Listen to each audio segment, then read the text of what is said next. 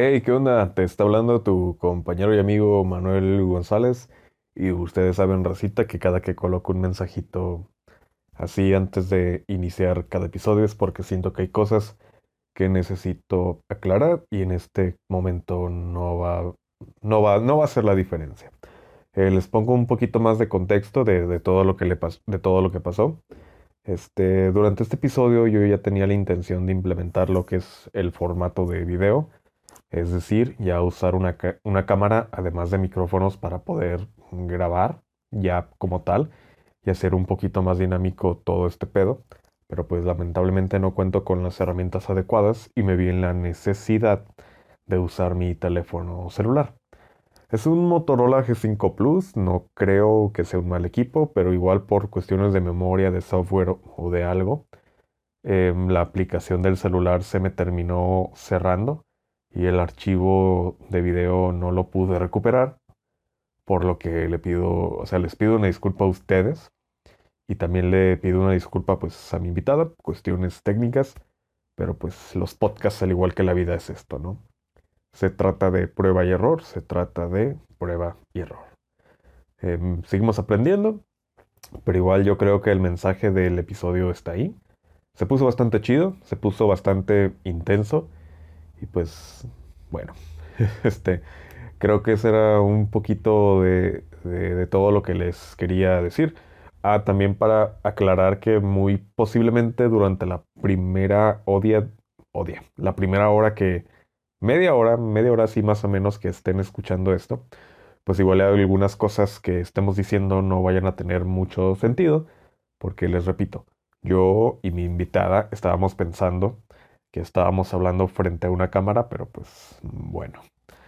Igual espero que lo disfruten. Em, esto lo estoy grabando un día 21, posiblemente pues ya la mayoría de ustedes hayan pasado pues navidades o algo. Espero se la hayan pasado chido estaremos al, al borde de, de, empezar el 2021, de acabar el, el 2020, un año eh, tan, tan atípico, tan extraño, pero pues eh, si este año no fue tu año, pues creo que podemos tener al menos el consuelo, un ligero consuelo de que no fue nuestra culpa, o al menos no fue totalmente nuestra culpa.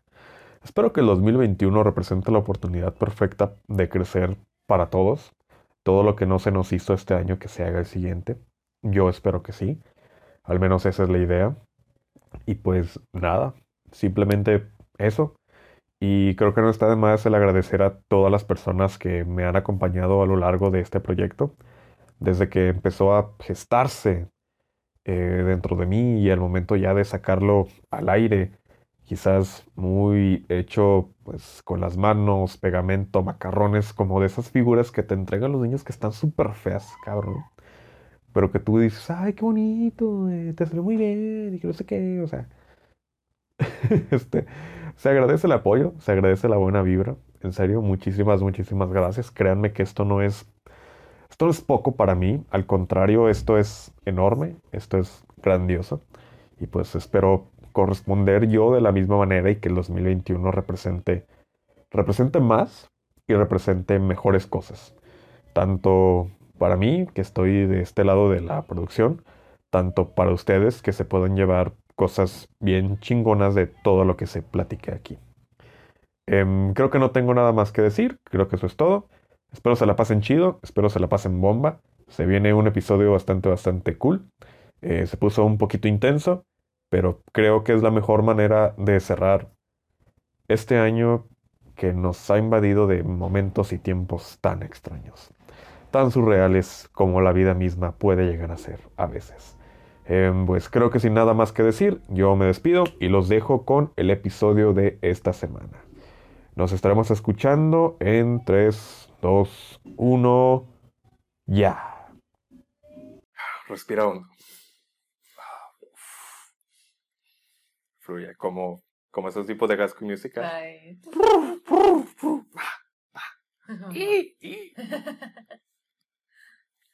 Es muy recomendable en teatro hacer eso, de hecho. Pero, pues bueno, aquí vamos. Estás escuchando un poco de todo podcast con tu amigo Manuel González, alias la voz más sexy de todo Tepic Nayarit. Y pues, bienvenido sea gente, Estamos aquí implementando nuevas cositas en el canal, iniciando una nueva etapa. no es mucho, pero es algo. Creo que es mucho peor no hacer las cosas. Y el día de hoy me encuentro muy contento. A ver qué onda. Estamos grabando con la cámara de mi celular. Em, temo que en algún momento esto se, va, se vaya a quedar sin, sin batería o se vaya a quedar sin memoria. Las cosas siempre fallan, pero pues si no fallas, no estás aprendiendo algo, pienso yo. Así que si de pronto no nos ven en la pantalla, no, no se preocupen ni nada, nos van a estar escuchando en audio.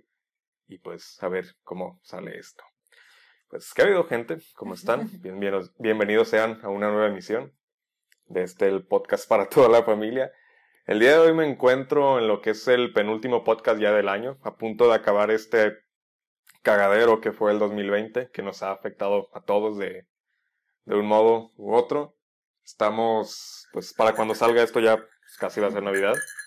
Así que espero la estén pasando bien, espero estén teniendo un buen cierre de año y pues el día de hoy aquí me encuentro con una de las grandes figuras de la carrera de comunicación y medios, Aquí a mi izquierda, derecha, no digo izquierda o derecha porque este teléfono como que de pronto graba al, revés, así que no sé de qué lado me vaya a ver, pero pues a mi izquierda o derecha, depende de cómo lo vea.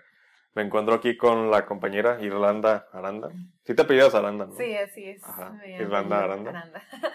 Bueno, pues es un placer estar aquí eh, compartiendo el lugar y espacio sobre pues nuestras vidas y lo que hemos vivido. Gracias por, por invitarme.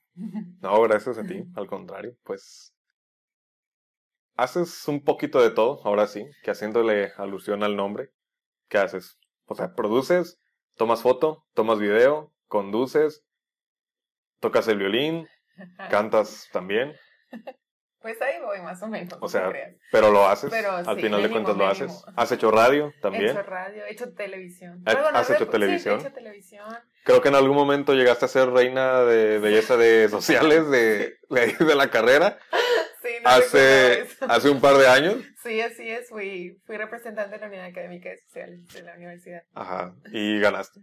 Gané, gané la corona de, de, de, la escuela, pero ya cuando fui a la universitaria ya, ya ahí me quedé en la penúltima etapa, creo. Sí, casi casi antes de, de la final, de decidir quién era la ganadora, pero sí fue una experiencia divertida. Ajá, bueno, pues has hecho de todo un poquito, ahora sí. Y pues más que adentrarnos a lo que has hecho, me gustaría concentrarme un, poquito en lo que es todo este proceso creativo que precisamente pues traes aquí unos libritos bastante, bastante chidos.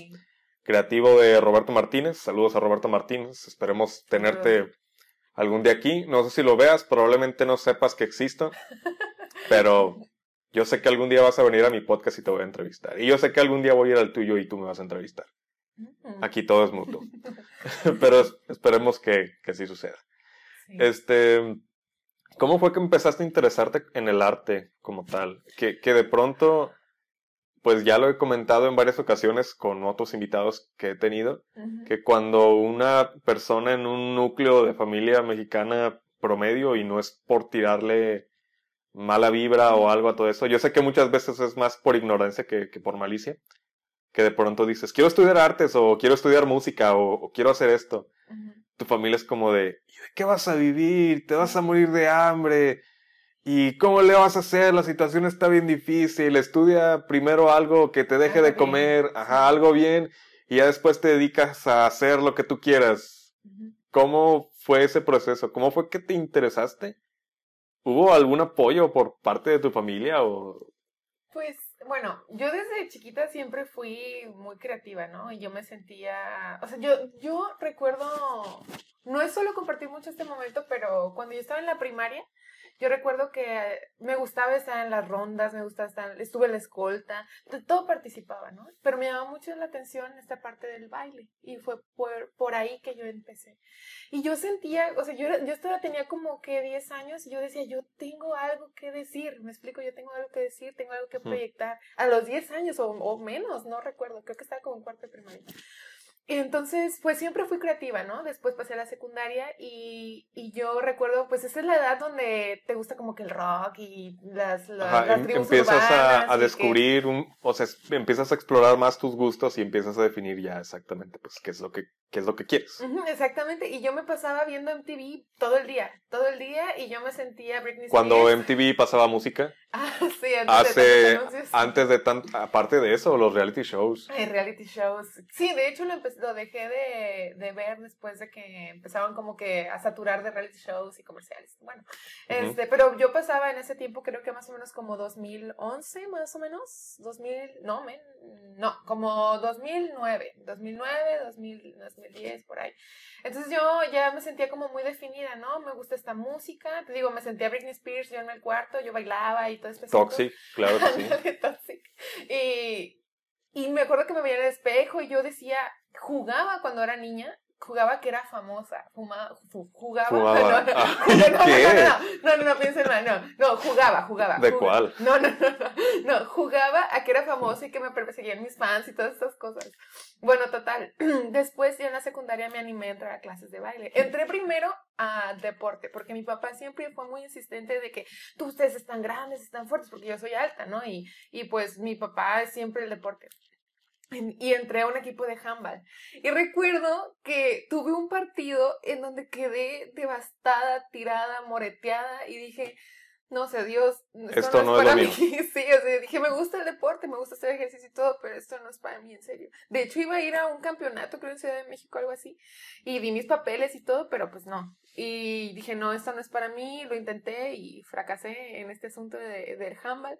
Y ya le dije a mi papá, papá, quiero estudiar danza, Ujú. quiero estudiar danza. ¿Y tu Ten- papá qué te dijo? me apoyó, me apoyó. apoyó? Sí, él me dijo, ok, ¿dónde, cuándo, Uy. dónde? Ajá, sí, me, me apoyó y me dijo, ok. Y ya, pues yo tenía que 14 años, 14 años. Todavía no, bueno, el paso a la universidad todavía es otro asunto, pero sí, cuando yo decidí entrar a danza, que fue la, prim- el- la primera disciplina artística que yo cursé formalmente, fue la danza. De hecho, tengo más formación en, en danza que en otras cosas. Que en otros rubros Ajá. artísticos. Sí, tengo Ajá. más trayectoria, podría decir. Y, y pues ahí empecé y, y dije, este mundo me gusta, este mundo me agrada y empecé como alumna en una escuela de aquí, una escuela local, que le mando un saludo a la directora, a Ama- Amalia Martínez. Saludos a... Muchas gracias por todo el apoyo siempre. Duré ahí más o menos como, como unos tres años y después me hice maestra. O sea, no duré tanto, como dos años, y después ya me hablaron para dar clases en verano a las niñas chiquitas o de, de auxiliar. Que actualmente sigues dando clases de danza, ¿no? Di clases de danzas y este año, a inicios de este año, después ya se vino la pandemia y todo este asunto, Ujú. y ya pues se, se suspendió por el momento. Pero sí, ahí fue donde empecé. Y sí sentí yo un apoyo, un apoyo de, de, mi, de mi papá. Y después, juro, fue como de que, ah, ok, va a ser danza. O sea, no era como, a lo Ah. mejor él no se imaginaba. Así como de vamos a, a meterlo en esto y a ver qué hace. Ya, bueno, no sé si vaya a sonar feo, pero vamos a ver hasta dónde aguanta y a ver si no se cansa. Ándale, ándale. O, o, o está bien que haga algo en las tardes. O sea, Ajá, sí. como extracurricular, una, una Sí, cosa. te, te lo digo porque yo cuando dejé de hacer teatro, yo me metí inmediatamente a lo que es música, me metí a lo que es guitarra. Aquí en la misma escuela en donde tú estudiaste, aquí Ay, en la de. Jalisco. Pero sí fue como que de pronto mis papás me dijeron, pues a ver hasta cuándo se harta. Y pues, y pues la ¿Cuánto verdad, dura? a ver cuánto dura y pues para bien o para mal sí me aburrí muy, muy rápido. Es que sí me gusta la música, pero no considero que tenga una habilidad como tal para tocar algún tipo de instrumento. Igual y para cantar o algo, sí, tomé, de hecho, una optativa de canto ahí, Sí recuerdo cuando me comentabas. que- más o menos unos seis meses hasta que mi maestro dejó de ir y pues ya Ay, no, yo no acabé. chale. Sí, y, y sí empezó porque era un tipo que cantaba absolutamente de todo, o sea, cantaba ópera y a mí la ópera se me hace súper chido. Hay una canción de YouTube con Luciano Pavarotti, no sé si lo ubiques, Miss Sarajevo. Sí, sí, sí. Ujú. Y esa canción me, me gusta y me encanta y cuando estás ahí en tu lugarcito feliz con los audífonos puestos, escuchas la, la parte de Pavarotti, es como de... eh, La, lagrimitas se te salen, pero por la emoción y todo lo que te transmite. Y eso a mí se me hace súper chido. Y hay algunas personas que lo hacen a través de, de instrumentos. Últimamente he estado escuchando un tipo que se llama Gustavo Santaolalle, que hizo la banda sonora de un videojuego que se llama The Last of Us. Y es así con instrumentos acústicos y es está muy, muy, muy chido. Y también hay un tipo que se llama Ludovico Inaudi, algo así, no sé si lo ubiques también. No, no. pues es de esos. Luego es... pasas los links. Ajá, luego te paso los links. No, pero me avisas, porque siempre que le digo a alguien que te voy a pasar algo o esto, siempre se me olvida y nunca termino pasando nada. Como, como por ejemplo a Freud cada que me lo, que me lo topo. Saludos a, Saludos. a Froilan, saludos a toda la bandita de miel. Siempre que me lo topo en el camión le digo, güey, esto está bien chido, te lo voy a pasar al rato. Y pasan los días y otra vez me lo vuelvo a topar y, güey, esto está bien chido también.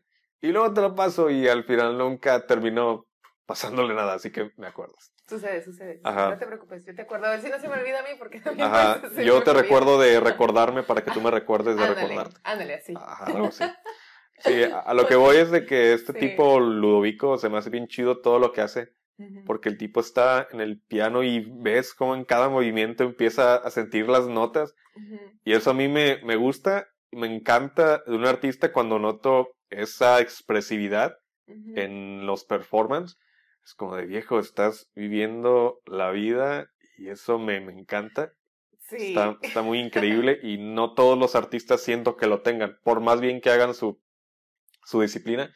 Que ahorita vamos a tocar a eso, acerca de- del tema de la perfección, pero pues ya vamos a ir llegando un poquito a eso. Sí, me, me parece súper eh, increíble, ¿no? Que toques este tema de, de la sensibilidad y la honestidad a la hora de hacer arte, porque yo pienso que ese es el momento más majestuoso cuando estás haciendo, como lo que dices, que un pianista está tocando y realmente está tocando, ¿me explico? O sea, o un bailarín está bailando, pero está entregando todo en su baile, por más sutil que es el movimiento, pero está entregando todo, todo su ser en ese movimiento, ¿me explico? Es un rollo y, bueno, al menos a mí sí me ha pasado que sí lo he experimentado y es una cosa como que, wow, y no, no necesita ser excelente, después hablamos, Ajá. ahorita hablamos de la perfección, para sentir eso que es el arte. Yo siento que un artista, un verdadero artista es aquel que se entrega de manera honesta en donde sea que A esté, su arte, a su arte. que no le da miedo. Exactamente. De, de hecho, ahorita que lo mencionas, se me hace muy interesante ese tema porque estaba tomando un curso en Creana con. Patricia no sé qué, pero es una actriz de doblaje. No sé si has visto esta serie de South Park. Mm, sí, sí, sí. Eh, ella hace la voz del gordito Eric, Eric Cartman. Y entonces ella estaba platicando en cuanto a sus experiencias que fue a un taller de teatro con no sé qué actor, la verdad no me acuerdo. Y entonces ella decía, es que yo era de las personas que levantaba la mano a cada rato para participar en los ejercicios. Y entonces este tipo que estaba dando el taller me habla después y me dice, tú, Patricia, tienes algo que solamente los grandes no, que solamente los grandes tienen, que no te da miedo lo que dicen los demás. Yo así de... Esa es la clave. Ajá, que muy, eh, ese, muchas- esa es la, la clave. Ajá. Si quieres triunfar como artista o algo, esa es la clave. Es- es- eso es, pero entenderlo y realmente hacerlo es el reto. Ese es el verdadero reto, porque tienes que, tienes que romper con muchas cosas, ¿no? Desde tus creencias o lo que te dijeron, o, o tu educación o aspectos de tu educación o cómo creciste, experiencias pasadas. O sea, tienes que romper con mucho rollo que Ajá. tienes que ir tumbando y animarte y, e irte animando. Y eso es un proceso que duele tal vez, y, pero sí, es increíble. porque chocan muchas cosas de tu vida, tanto Sí. como de tu pasado, como de tu presente, cosas que crees que son correctas y cosas que no. Te deshaces de muchos estigmas, pero es como si de pronto tú hicieras esto y de repente te arrancaras la piel. O sea, es un proceso que duele como tú lo acabas de decir.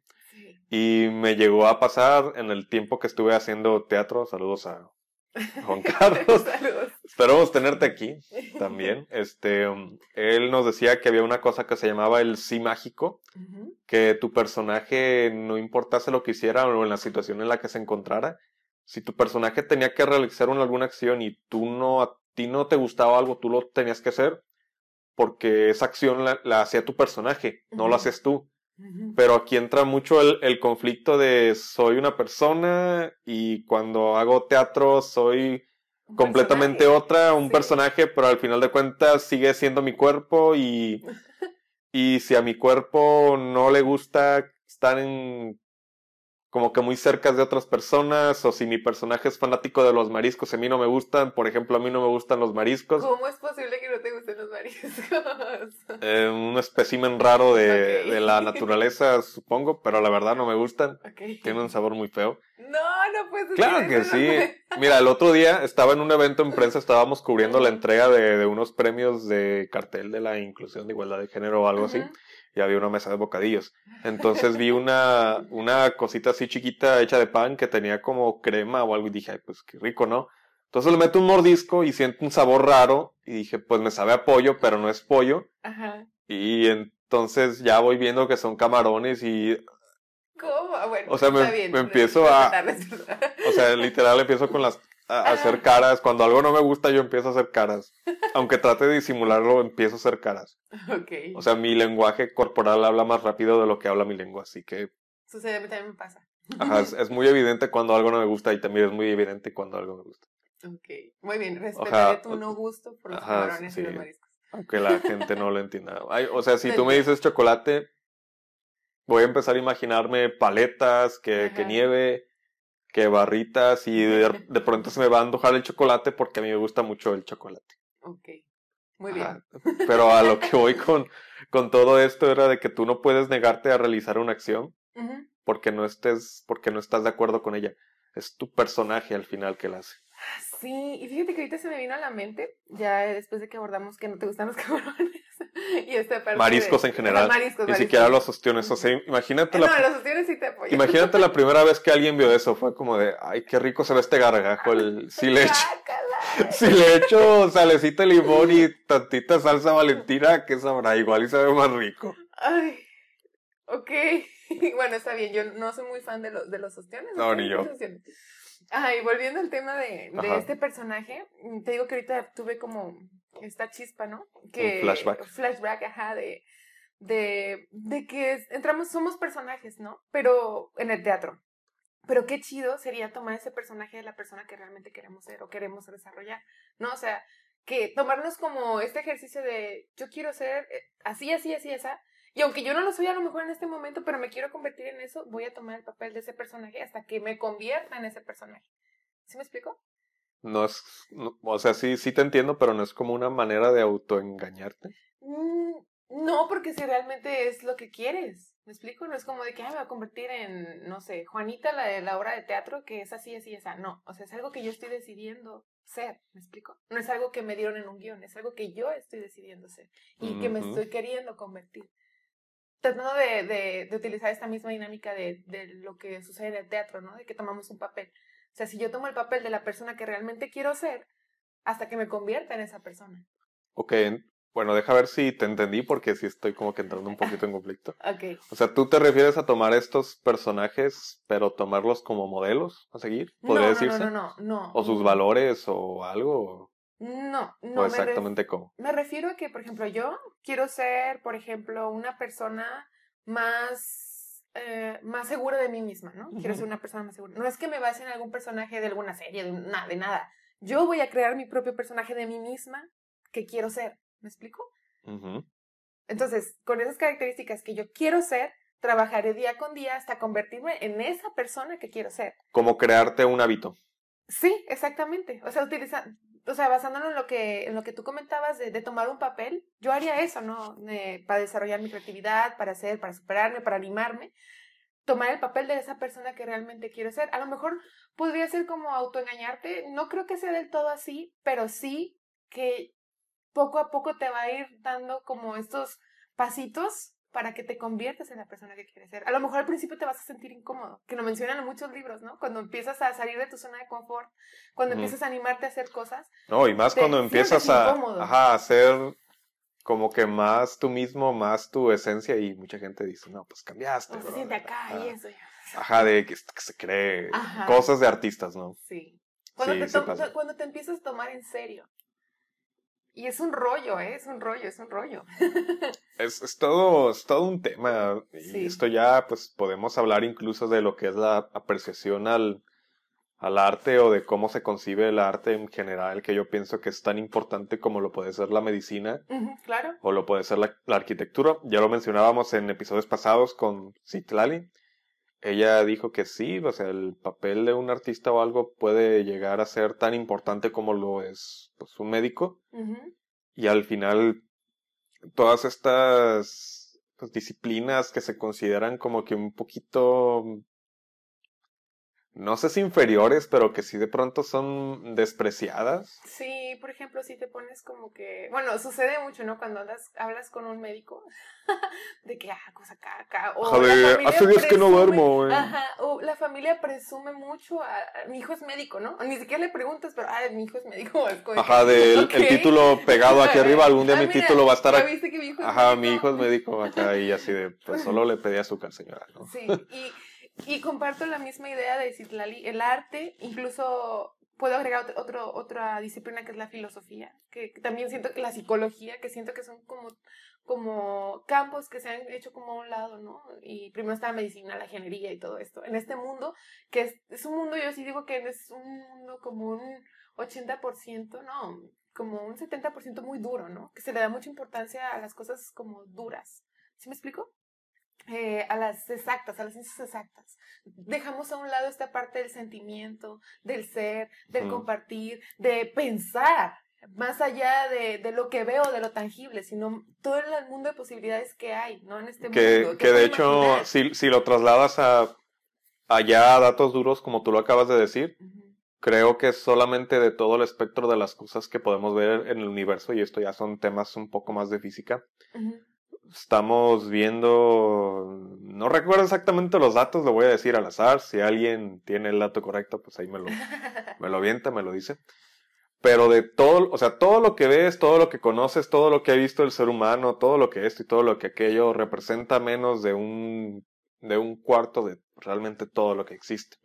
Porque hay ya pues otras cuestiones que no entendemos de cómo funciona realmente lo que es el mundo, cómo funciona el, el, universo como tal. Te digo, esas ya son más cuestiones de física, pero sí estoy completamente de acuerdo que por más exactas que sean las ciencias, hay un pequeño espacio de vacío que no, que no se van a poder explicar. Y que hay otras disciplinas que intentan darle como un sentido a esas cosas. o, sea, o sea, yo pues te voy a aventar una bomba, no sé si a ver cómo lo cómo lo vayas a tomar. Ah, es que siento que hay dos maneras muy claras para mí, al menos, de, de ver lo que es la vida. O sea que todo es un milagro o nada lo es. Está esta cosa de la paradoja de Fermin. La paradoja de Fermin dice que hay en todo el vacío del universo de los millones de años de luz que tenga de existencia y que no sé qué, hay por lo menos unas cuantas millones de civilizaciones y sin embargo nadie ha venido a visitarnos. O sea, entonces, ¿por qué? Porque o somos, o, porque no le interesamos, porque no hay la tecnología necesaria para que esas civilizaciones vengan a visitarnos, o porque hay que enfrentarnos al hecho duro, frío y muchas veces desolador de que quizás somos la única vida inteligente en todo este universo. Es algo que no, no sé, es muy complejo, o sea, ¿quién tiene esas respuestas? Ajá, exacto. O sea, ¿Quién podría tener esas respuestas? Es, lo que te digo, o sea, puedes ver eh, esto de, de dos maneras distintas. Sí. Como de, pues qué chido, ¿no? O sea, tuvimos la suerte de desarrollarnos como especie en un ambiente ideal para crear vida, desarrollar un pensamiento lógico, desarrollar la imaginación, desarrollar, desarrollarnos como especie, trascender y tener la habilidad de explorar otros mundos o, o de decir, pues estamos perdidos en medio de una caja de arena y solamente estamos nosotros. Y solo nosotros. Sí, y, y abordando esto, ahorita tuve tu flachazo igual. De que Porque un comunicólogo no tiene déjà vu, un comunicólogo tiene flashbacks. flashbacks aquí. Este, hablamos de esta, de esta estructura que se llama mundo, ¿no? De, que nosotros existimos, somos una especie. Pero también dentro del mundo, cada persona es un mundo. Y cada, cada persona percibe el mundo de una manera muy distinta. Por ejemplo, este, tú tienes ciertas creencias que te hacen percibir este mundo de una manera y yo tengo mis, mis creencias que me hacen percibir mi mundo de otra manera. Y así todos los millones, de, todas las millones de personas que viven en este mundo. Y, y ahí la magia. A mí se me hace muy padre esta parte de, de las ideas y del montón de subjetividades y pensamientos y que puede haber. ¿Me explico? Está, está cañón. no sé, o sea, si, si te quedas pensando mucho en eso, te puedes mal viajar. Sí, pues sí. Bueno. Es que eh, trata de imaginar la totalidad de una palabra como lo es infinito y no vas a acabar nunca. Porque por más grande que te imagines algo, siempre va a ser más, más grande. Sí, sí. Estoy emocionada porque precisamente esa parte de, del infinito, del mil del infinito también de, de posibilidades que hay de, de, sentir y de ser, volviendo al tema de las artes y de lo que nos hace este, ser artistas o expresarnos, porque yo estoy de acuerdo en la idea de que todo, todos, todas las personas que estamos en este mundo son artistas o comparten algo, algo artístico, o sea, rara vez te vas a encontrar una persona que no le guste la música, o sea, por Dios, o sea, ¿Cómo no te va a gustar la música? ¿Cómo es tu mundo sin música? ¿Me explico? Sea, es muy respetable. No sé, sí, pero sea cualquier tipo de música. Sí, sea cualquier tipo, de, tipo música, de música. Cualquier tipo de música. O sea, dime, ¿dónde encontraríamos? A lo mejor sí existe una persona así, pero se me, se me haría algo como muy extraordinario que ningún tipo de música. O, o, quizás complemente eso que no le gusta de la música con algún otro tipo de arte. O puede ser. Con la pintura, que no sé, coleccione cuadros o que tenga artesanías, o que le gusten las esculturas, o que le guste el cine, o que le guste leer, que le gusten los, los cómics, que le guste la decoración, que le guste la filosofía, que le guste ver series, que le guste ver la tele.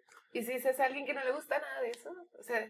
No, sería muy extraño. Súper extrañísimo. Sí, sí, si nada de eso te provoca algo, la verdad dudaría mucho de tu humanidad. Qué miedo, la verdad, qué miedo. He ahí también la importancia de las artes, ¿no? Que las artes humanizan, lo acabas de, lo acabas de mencionar. ¿Qué haríamos sin, sin las artes?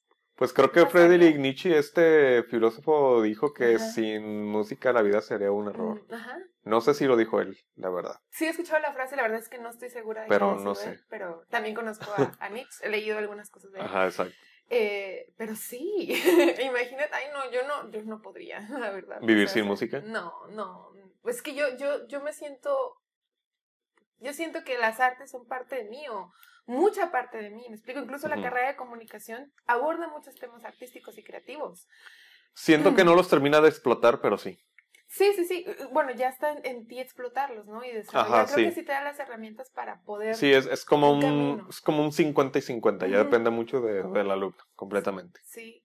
Pero sí, o sea, es impresionante la, la, la necesidad de arte, para empezar. Necesidad de este arte, wow. En este mundo hay mucha e, necesidad. Eso me gustó lo que acabas de decir, necesidad de arte. ¿Cómo defines es lo que es necesidad de arte? Yo los, o, qué es la necesidad de, de arte? Siento que somos un mundo que cada vez es más oscuro, ¿no? O consumista. Un mundo cada vez consumista, cada vez más consumista, que está dejando a un lado lo que realmente tenemos en nuestro interior. Porque si te pones a pensar, no necesitamos tanto para ser felices, no necesitamos tanto para pasarla bien, realmente no. Pero estamos, el mundo se está construyendo cada vez más en una máquina, ¿no? Y las artes precisamente hacen eso, te sensibilizan, entra en ti, con verdaderamente arte puro, no, no de algo estético, no, porque también ese es otro tema, la industria del arte, ese es otro tema, ¿no? Pero al menos yo lo que defino como arte puro es eso que realmente sientes, eso que estás expresando de una manera honesta, como lo, hablamos. O sea que no importa cómo sea, cómo se vea, cómo se escucha, sino que te transmita algo. Para mí sí, es o sea, sí tienes que, tiene que tener cierto nivel para que considere, o oh, se escucha bien, se ve bien. ¿Me explico? Tiene una estética. Pero no es como de que tienes que tener 24 años estudiando baile para ser, ser bailarín. No, estoy en desacuerdo con eso. Este, Ah, y, y, precisamente esta parte de arte puro, de, sentir, de ser, de expresar lo bueno, porque yo siento que el arte es bueno. Yo, al menos en mi percepción del arte, es algo que hace mejorar, no hace empeorar. El arte es bueno, en, mi percepción, mi percepción, ¿ok? no, se vale. De hecho, Van Gogh creo que llegó a decir alguna vez que el arte fue hecho para consolar a aquellos que han sido rotos por la vida. Precioso. Esa es, preciosa esa frase. Esa es una frase que me encanta porque sí o sea ¿Cuántas veces no nos hemos hecho bolita en nuestro cuarto escuchando nuestra canción favorita? ¿Qué nos ayuda? Ajá. Exactamente. Que aunque la canción esté más triste y te pongas más triste, después de que se acaba dices, o sea, respiras, te levantas y dices, pues ni pedo, vamos a seguirle. Exactamente. Y, y, y me encantó la frase porque cura los corazones rotos, así comentaste, era la frase. Bueno, el, el arte es, fue hecho, creo, ya no me acuerdo. bueno, Lo acabo de decir, pero, no me acuerdo, pero que fue hecho para consolar a aquellos que han sido rotos por la vida. Pero habla de sanar, ¿no? Ajá, habla exacto. De sanar. Entonces mi percepción de que el arte es bueno, esa necesidad de arte, arte se necesita en este mundo para sanar todas esas heridas y todas esas cosas tan malas y catastróficas que, que, están sucediendo. Yo estoy de acuerdo que si un niño, en vez de comprarle una pistola de regalo de Navidad, le compras una guitarra, el niño va no va a ser el mismo. Si tú le pones un concierto de, de una banda infantil, de, de, música clásica, el niño va a ser otra, en vez de ponerle, no sé, balazos o una serie de narcos, Ajá. el niño va a ser otra persona. ¿Sí me explico? Sí, estoy completamente de acuerdo que depende mucho del contexto en el que tú crezcas y ahorita que mencionas un poquito esto de la narcocultura, uh -huh. sí está como que muy arraigado en, en, México y está tan arraigado al punto de que la gente dice, pues es que es lo que hay, es las no. cosas que nos toca vivir. Ajá, o sea, han pasado por tantas cosas durante uh -huh. tanto tiempo uh -huh. Que se resignan a creer que no hay otro, otro camino o que no hay otras maneras. O hablamos del reggaetón también. O sea, la verdad es que yo me, yo me traumo, yo me traumo mucho cuando escucho a niñas cantando canciones de reggaetón. Dame con... tu cosita. No, yo me traumo, de verdad. O sea, me, me, me da hasta ganas, se me revuelve el estómago. Si tu novio no te... Eh, imagínate, no, no, no, o sea, es una cosa horrible. A mí se me revuelve el estómago. Y, y digo, ¿Dónde están los padres? ¿Dónde está la preocupación Mm. porque sus, sus hijos tengan este, etapas de vida sanas? Porque esas, es, es, esa música hace, pues, que los niños rápidamente empiecen a tener otros pensamientos y aunque mucha gente no lo crea o se les haga, ah, mira qué bonito baila el reggaetón, qué chido, o sea, qué linda se ve moviéndole ahí. No, no, hay etapas de la vida, hay música infantil para los niños, hay música de otro tipo para los adolescentes y así poco a poco, vivir y respetar las etapas, pero sí que los padres se preocupen por eso. Sí, justamente iba a mencionarte algo parecido de que hay, creo que o sea, no estoy en contra de que la, la gente escuche eso o algo, o sea, yo soy de la idea de que la gente Sí. escucha cada quien Sí, lo sí. que la, la persona quiera, pero sí siento que hay etapas en la vida en donde puedes adentrarte como que a escuchar ese tipo de, de canciones. O sea, sabemos que el reggaetón normalmente se asocia a lo que es pues la fiesta, a lo que es el, este, el perreo, muchas veces en Sí, cuestiones sexuales. Ajá, sí, cuestiones sexuales. Y pues realmente un niño son cosas que no va a entender. O, o puede que pasen dos cosas, ¿no? Puede que lo ignore y. ¡Ah! Bueno, se cerró la cámara. no pasa nada, seguimos aquí hablando. Seguimos hablando. Sí. Sea. Ni siquiera vi cuánto duró, ni siquiera sé si se guardó, pero. Ah, No pasa nada, el show tiene que continuar. Ajá, exacto. El show tiene que. Síganos escuchando, síganos que escuchando. continuar. Aquí estamos, aquí estamos. Ajá, no pasa nada, no pasa nada. Así de todo está bien, todo está bien. Producción. ¡Producción! ¡Producción! Ay, maldita sea. No, ya tengo que comprar una cámara ahora sí. Creo que esto me lo acaba de decir. Es una Es señal, de. del destino para. Ajá, del destino para que compre una pinche cámara, pero no. El, el niño quería comprarse un Xbox. Y me lo compré y, y soy muy feliz jugando. Mm, muy bien. Pero bueno, pues aquí seguimos. eh, ya no nos están viendo, pero ya vieron nuestras caras, así que imagínenos. A mí un poco más flaco, por favor. A mí también.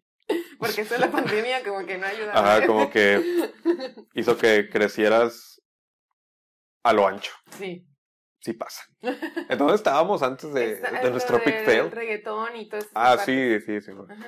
De que cuestiones así como de, de reggaetón y demás, siento que es neces... O sea, no es como que necesario, pero sí es, sí es vital o influye mucho la etapa en la que conozcas ese tipo de música. Que, ojo, también, pues hay muchas ocasiones en las cuales diversos tipos de, de arte expresan cosas que quizás no sean tan buenas, pero puede que las conozcas en una etapa en donde tú ya puedes discernir completamente en, cosas de qué es lo que está bien o qué es lo que está mal, ¿no? Sí, y completamente de acuerdo en que hay que respetar las etapas para crecer íntegramente en cuestiones mentales sanas, ¿me explico? O sea, que nada, nada define nada, pero sí, exacto. pero si respetamos y cultivamos las etapas como deben de ser. Pienso que hay muy alta posibilidad de que esas personas y esas personas se desarrollen sanamente, tanto físicamente como mentalmente. Y pues básicamente eso. Entonces, sí, vuelvo al tema de que hay una necesidad de arte muy, muy grande en este mundo. Incluso nos vamos a, a las a las colonias, ¿no? O sea, no hay como lugares donde puedan los niños desarrollar, o los jóvenes, o, o este, los adultos, algo así. Es, es, incluso pues también la economía tiene que ver, ¿no? Pues todo un rollo. Eso, eso, eso es también otro tema y es un punto que me gustaría mucho tocar. Esto de que pronto el arte se puede volver algo como elitista, en el sentido de que no puedes tener acceso a cierto tipo de contenidos porque quizás no tienes un cierto nivel de educación o no eres, ¿cómo decirlo?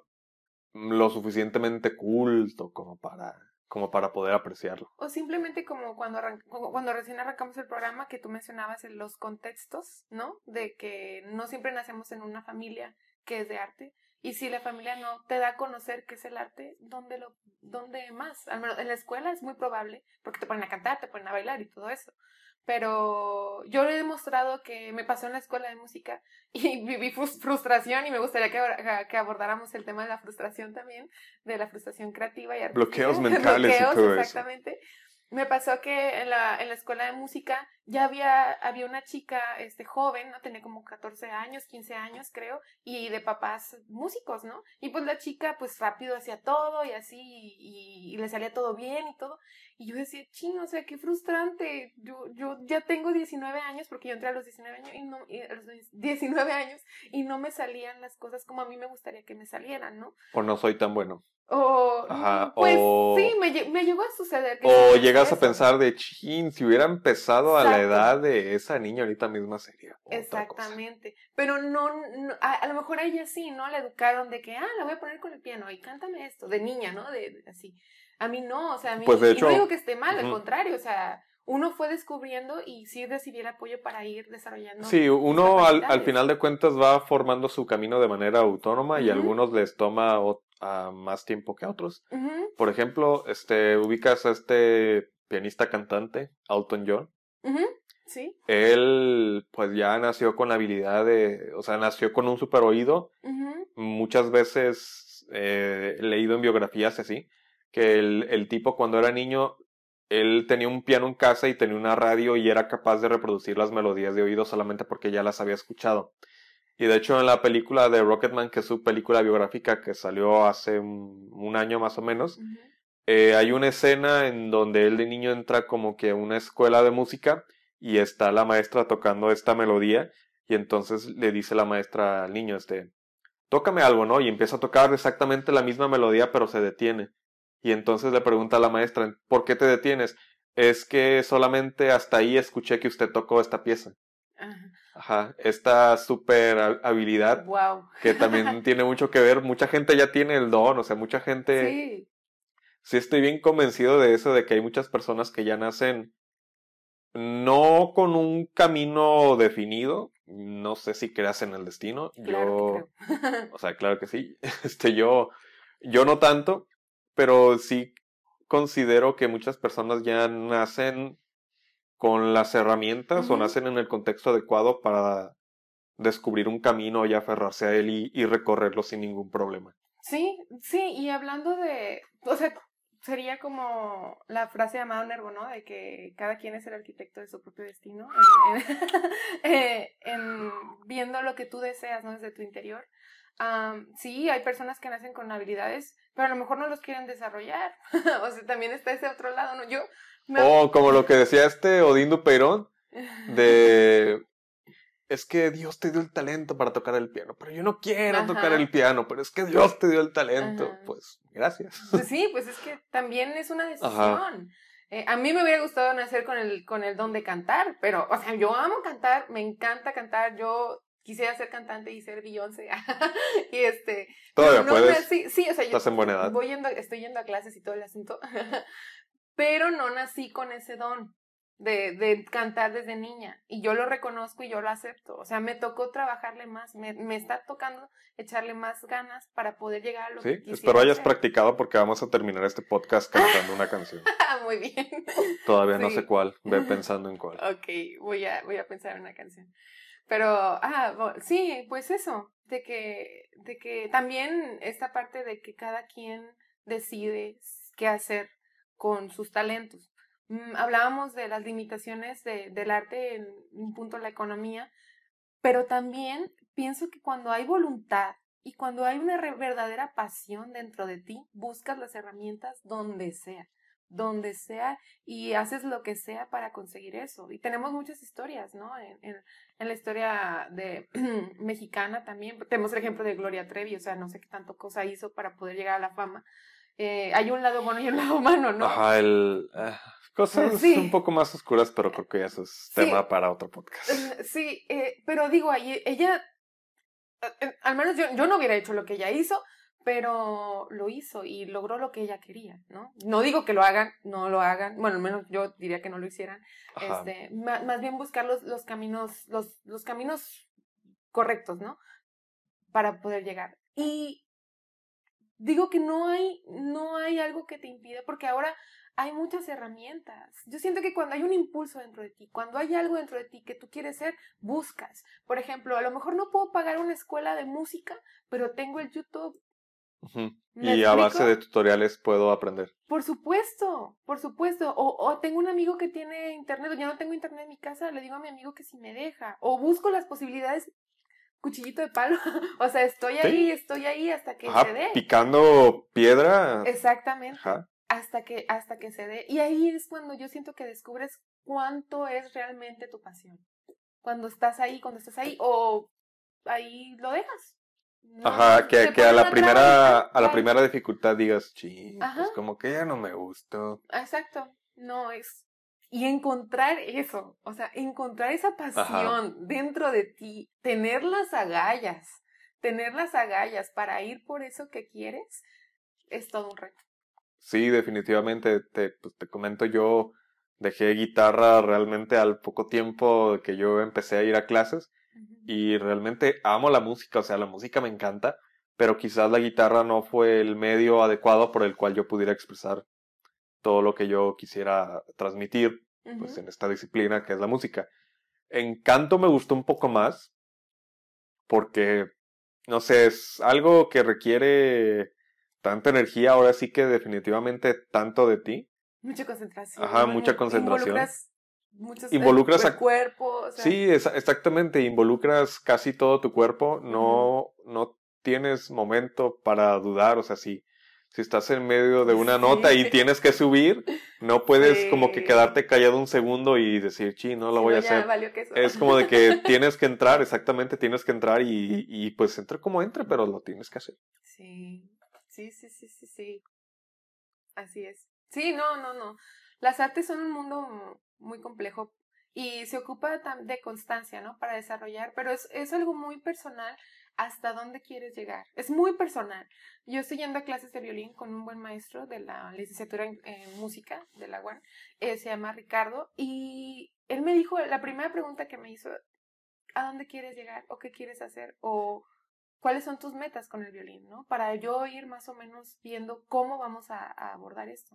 Y yo le dije, pues sí, me gustaría llegar a tocar cosas de, de un buen nivel. A lo mejor no tengo ya la edad para desarrollar o ser virtuosa. ¿Cuál es tu nivel? Mi nivel es tocar, me gustaría tocar música clásica, sí, conciertos y cosas así. ¿Como qué tipo? Eh, digamos, no sé, conciertos de Mozart, Beethoven. Paganini. cosas- Pagan- no, no, no sé. Paganini. es otro reto. Paganini es como el nivel dios de los violinistas, Eh, sí, creo. pues decían que tenía el Chucky. No manches, no. ¿El no, no, Chucky? No. Tenía- no, no, no, no, no. No, este. Pues No, sí, sí, sí. del diablo. Sí, su- supuestamente, pues para la gente que no lo sepa, este Paganini en sus tiempos, él quería ser el mejor violinista ahora sí que de toda la historia. Ujú, Y dicen que prácticamente lo que hizo fue que le vendió su alma al diablo. Que él le entregó el violín que tenía, esta fue la historia que a mí me Sí. contaron, le entregó el violín al diablo, el diablo tocó una melodía tan, perfecta, tan única, tan mágica, que, o sea, ustedes escuchan las, las partituras de Paganini y van a decir, no, no, o sea, no mames, esto es, Sí, esto es impresionante, esto es súper complejo. Y que incluso Paganini llegó a decir, esto no es ni siquiera la mitad de lo bien que yo escuché. O sea, ahí, ahí te pones a pensar, ¿no? De, "Ugh, a ver, Sí, para llegar, imagínate para llegar a esos niveles, a lo mejor no alcanzar el de Paganini, pero no te alcanzaría la vida. Exactamente. Entonces, sí, yo, yo, estoy- yo estoy muy feliz con, con lo que he logrado hasta este momento, porque la neta, o sea, te digo la verdad, si me sincero, yo nunca pensé que iba a tocar el violín en mi vida, o sea, no, no sé ni cómo pasó, y yo lo, yo lo, yo lo comparto, a, le he compartido a mis amigos, a, a, mi familia, yo empecé a ir a la escuela de música y ah, agarré el violín, compré un violín, y poco a poco, pero no era como de que yo ensayara todas las tardes y así, y aprendí, incluso he llegado a tocar y me me han pagado por tocar. Y no digo que lo hago súper excelente, pero sí decente, o sea, sí bien, o sea, es, es- agradable. Si tocas Witsi Witsi Araña. Toco Witsi Witsi Araña y todo. Sí, pues éxitos clásicos y así, para amenizar este, eventos. Eh, pero fue una sorpresa, fue una sorpresa realmente llegar a, a este nivel. Ah, No digo que tengo el gran nivel, pero de decir, yo toco un instrumento. O sea, fue una sorpresa. O sea, un día me senté y vi mi violín y digo, toco el instrumento. O sea, es como de que, Ajá, Toco el instrumento, es como que- ¿en serio toco el instrumento? Y ya ahí es un parteaguas porque dices, no, ya llegué, ya descubrí que toco un instrumento, ahora tengo que desarrollarlo más y tengo que crecer en esto. Yo estoy decidiendo eso. Pero, ¿en dónde trazas la línea entre el conformismo y el estoy satisfecho con lo que estoy haciendo? Am, creo que cuando estás en el conformismo, todo es muy monótono. Nada te sorprende. Ya es lo mismo. ¿Me explico? Y te conformas, porque ya te funciona. Y cuando es lo, la otra que O sea, e- esta línea o esta Sí. diferencia entre el, el conformismo y, o decir estoy satisfecho Ah, con lo que estoy haciendo Ajá. y no es por conformista, pero es que aquí estoy bien. Ajá, O sea. ¿cómo logras diferenciar esas dos vertientes, variantes, no sé cómo le quieras llamar? Satisfacción y conformismo. Ah, pues eso, de, de que el conformismo es cuando ya es muy monótono, monótono, incluso te llegas a aburrir de eso, pero te funciona y estás conforme, ¿me explico? Y cuando buscas satisfacción o estás satisfecho, te sorprende, te gusta, te agrada. O, sea, dices, está bien, pero quiero más. Eh, Sí, Ajá. sí, sí, sí, sí. Así como de estoy contento lo que, con lo que estoy haciendo con mi podcast, pero quiero más. Sí, sí, sí, sí. Y tú lo sientes, tú lo Ajá. sientes de, de- de tu ser. Incluso cuando serías conformista es como de que no, algo, algo, algo incómodo dentro de ti. A mí me pasó con, con el violín. Yo decía, toco y todo, este, sí, ya avancé y todo, pero no, quiero más. Así como lo mismo que tú mencionas. Siempre quieran más. Sí, eso es una muy buena, Ajá. muy buena clave. Y ani- a siempre romper, más. romper, romper barreras, romper, romper barreras. Eso, ese es el reto más grande. Yo siento, perderle el miedo a intentar las cosas. Sí, al- a, lo que, del que dirán. Sí, a mí. Muy sí, importante. Sí, sí, sí. Yo la verdad es que yo tocaba traumada, porque pues mi- yo trabajaba en un grupo y mi, mis, mis compañeros pues son músicos ya de tiempo y todo, y tocaba yo con un miedo y obviamente se reflejaba en mi música lo que yo tocaba, ¿no? Y dije, Irlanda, por Dios, no seas tonta, pa, pa. Me di como un montón Ajá, de cachetadas. buenas cachetadas guajoloteras. Porque dije, no, Irlanda, si sigues así, y me vi en el espejo y me miré y dije, Irlanda, si sigues así, ahí te vas a quedar. Y va a pasar el tiempo, y va a pasar el tiempo, y vas a tener 60 años, y te vas a ver el espejo, y ahí te quedaste, te vas a volver a decir, Sí. por miedosa. No, no. sí, sí, sí pasa. De hecho, hace poquito grabé un podcast que probablemente nunca escuchen. de los episodios perdidos, Sí, em, en donde pues era yo, pues prácticamente contando mis traumas, ¿no? O sea, reflexionando un poquito de lo pues que era mi vida.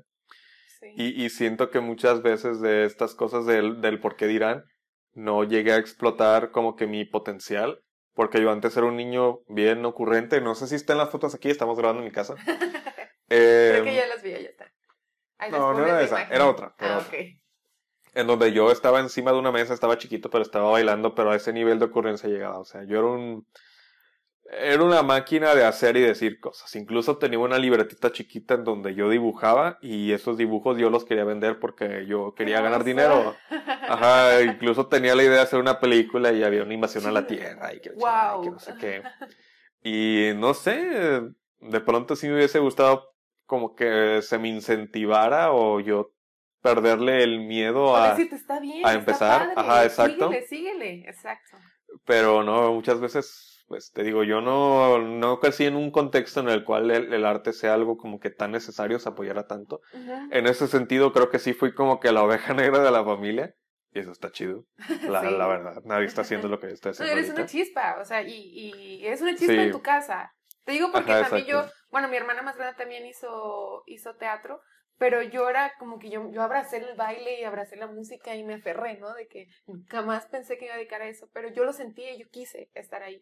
Y sí, a raíz de eso te apuesto a que, por ejemplo, en tu caso, tu familia escucha más música o sabe más, un poquito más de eso, o le pone más atención a las películas, o empieza a entrar al mundo de escuchar podcasts. Pues es, ajá, es como que les digo de pronto, ah, mira, este encuadre significa tal cosa porque este plano lo inventó Ujú. no sé quién. No sé si me escuchen, pero yo, yo suelto los datos, ajá, suelto mis perlas de sabiduría y si la gente las quiere agarrar, qué bueno. También en cuanto a la, en cuanto a la música, hace poquito, o sea, me he estado mucho metiendo en lo que es la música de Mac Miller. eh, y me ha encantado y, Ah, y estoy en, estoy en shock porque es como de cómo me pude perder tanto tiempo de un artista tan bueno. Hace poquito leí una historia de una canción que se llama So It Goes, de su penúltimo álbum antes de que falleciera. Bueno, de hecho el último álbum que publicó en vida. Y habla, y esa canción, la de So It Goes, hablas pues prácticamente sobre eso, ¿no? Habla sobre mucho sobre la muerte, de la insatisfacción. Incluso Mac Miller le dijo a su productor que al final de la canción quisiera como que se escuchara que una persona estuviera ascendien- ascendiendo al cielo. Y es como de esas son señales, o sea, son señales y son cosas que, que, te pueden como tanto perturbar, pero que al mismo tiempo pueden enriquecer todo el universo que un artista construye alrededor de su arte. Eso me gusta mucho. O sea, historias así, con un trasfondo tan rico, me, me encantan, me emocionan. Y es por eso de que sí me he vuelto como que un poco selectivo en cuanto a la música que me gusta y a la música que, que realmente, pues no es que no me guste del todo, pero que no me va a encantar tanto como la música que, que a mí me gusta. Sí, es que el arte también es como, no, no quiero que suene como feo, no, no, no, no lo es para nada, pero es un ejemplo, ¿no? Como la comida, ¿no? Tú vas, tú vas eligiendo. Mariscos. no, te gustan los mariscos. Es, es como, es eso, ¿no? Hay, por ejemplo, hay películas que no me gustan, hay películas que sí, hay A ver. películas que me gustan, pero ¿Cu- ¿Cuál es la gran película que a todo el mundo le encante, pero a ti no? que, toda- ay, Que a todo el mundo le guste, pero que tú digas, eh, Pues mira, la verdad, tú me van a criticar un montón, pero las de superhéroes no, o sea, no. No, sí, sí estoy de acuerdo contigo. Hay muchas que son como que muy del montón y hay una que otra que se salva. No, no me, no me llama mucho la atención. Nunca he sido como muy fan de los superhéroes. No. Vi, vi Spider-Man porque a mi novio le gusta Spider-Man también. Y Gran tipo, gran tipo, Sí. tipazo. Sí, pero. Ya automáticamente me cae bien. sí. No lo conozco, pero eres grande. Lo sé, lo sé. Y este, pero los demás no, no los conozco. Y fíjate, tengo, y me gustan las películas, me gusta ver películas. Antes mi género favorito era el terror, me gusta el terror también, el misterio. Eh, pero tengo un, hubo un tiempo en que no podía ver las películas de amor por cuestiones personales, ¿no? Así de- del pasado, ¿no? Ajá, no las ok. podía tolerar, pero ahorita en, en es- lo que me sucede es que no puedo ver, por ejemplo, Milagro en la celda 7, creo que es una película que está en, en Netflix, que es Ajá. una emotiva, no puedo verla, porque me va a dar ganas de llorar y No voy a tener remor... Es, muy parecida a la película de Milagros Inesperados, ¿no? O de Green Mile. Mm, Creo que Sale sí. este Tom Hanks y un tipo alto, calvo, Ándale, afroamericano, Ándale, ándale. que lo acusan de muerte y al final muere en la silla no, eléctrica. No puedo ver, no, o sea, yo necesito prepararme, realmente prepararme para ver esas películas. ¿Sí? Porque ¿En si serio? no me, se me revuelve el estómago. Sí. De, de una forma de que es tanto el sentimiento de que soy tan sensible que me, me llega, pues me llega demasiado. Sí, eso, eso tiene mucho que ver también el, el cómo, el, el qué tan sensible seas o empático con las emociones que tú tengas, o sea, qué tan a flor de piel las vivas Sí. para que algo te provoque cierta reacción. Sí, sí, Por ejemplo, tú que acabas de decir que las películas de superhéroes pues realmente no te gustan. Ah, yo sí soy fan, no veo todas porque debo admitir como fan del género que sí hay mucha hay mucha basura, o sea, siendo bien honestos, hay mucha basura, pero hay otras tantas que no. Por ejemplo, la película esta animada de Into the Spider-Verse se ha convertido en mi película favorita animada de todos los tiempos, porque aparte del, del personaje tiene un mensaje bien chido. Es que cualquiera puede ser este Spider-Man. Y. Spider-Man tiene unos valores muy increíbles de, de resiliencia, de no importa cuántas veces te caigas, siempre levántate. Sí. Y es como de todos a nuestra manera podemos hacerlo. Todas a nuestra manera podemos ser Spider-Man. O sea, eso se me hace bien chido y en cuanto lo vi, mi niño interior como que se apoderó de mi cuerpo y sí, la, la neta sí lloré, la verdad sí lloré. Mm, sí, Y yo lloro un chingo. yo igual, yo no, no, yo no, me ven y lloro. Ay, no, no, tampoco. tampoco. Respiran y yo. Respiran y lloro, pero sí, no, eh, sí me considero una persona muy, muy sensible. Sí, yo creo no, que yo estoy, también. no estoy en contra de, de las películas de superhéroes, solamente digo que a lo mejor no me llaman la atención, no he visto todas, digo que nada más, bueno, creo que vi Capitán América, vi Spider-Man, em, y creo que ya, Los Cuatro Fantásticos en su tiempo, em, pero a lo mejor y si me pongo a ver más, llega un momento en que me agraden, o sea, tampoco es como que mente cerrada, me explico, no, para nada. No, sí, te entiendo. Ujú. También siento que parte de un artista, y no solamente un artista, de la gente en general, es tener apertura, ¿no? De, no, nada más me gusta esto. No, o sea, no puede ser así, porque te pierdes de un mundo. Tienes que tener una Ah, sí, sí, sí, sí, completamente, pues te lo acabo de decir. Yo antes el tipo de música que Mac Miller tocaban, a mí era un tipo de música que realmente no me gustaba. Y ahorita que tengo todo este contexto, todas estas cosas que enriquecen este universo, Ujú. em, eh, sí fue como de vientos. Ujú. O sea, estábamos ante una jorchita de, de tanto de persona como Ujú. de artista y pues lamentablemente ya no está y no vamos a saber qué más pudo hacer y, y siempre va a quedar esa duda de y si, y si, y si hubiera, y si él hubiera, y él hubiera y esto. No, eso es- yo siento que es algo que no nos podemos permitir. O sea, Ajá. el hubiera no existe y va a llegar un momento en que ya no vas a poder hacer las cosas. Eso es lo más triste, pues, de que Ajá, sí- por eso cuando los invité a grabar, venga. sí, aquí estoy.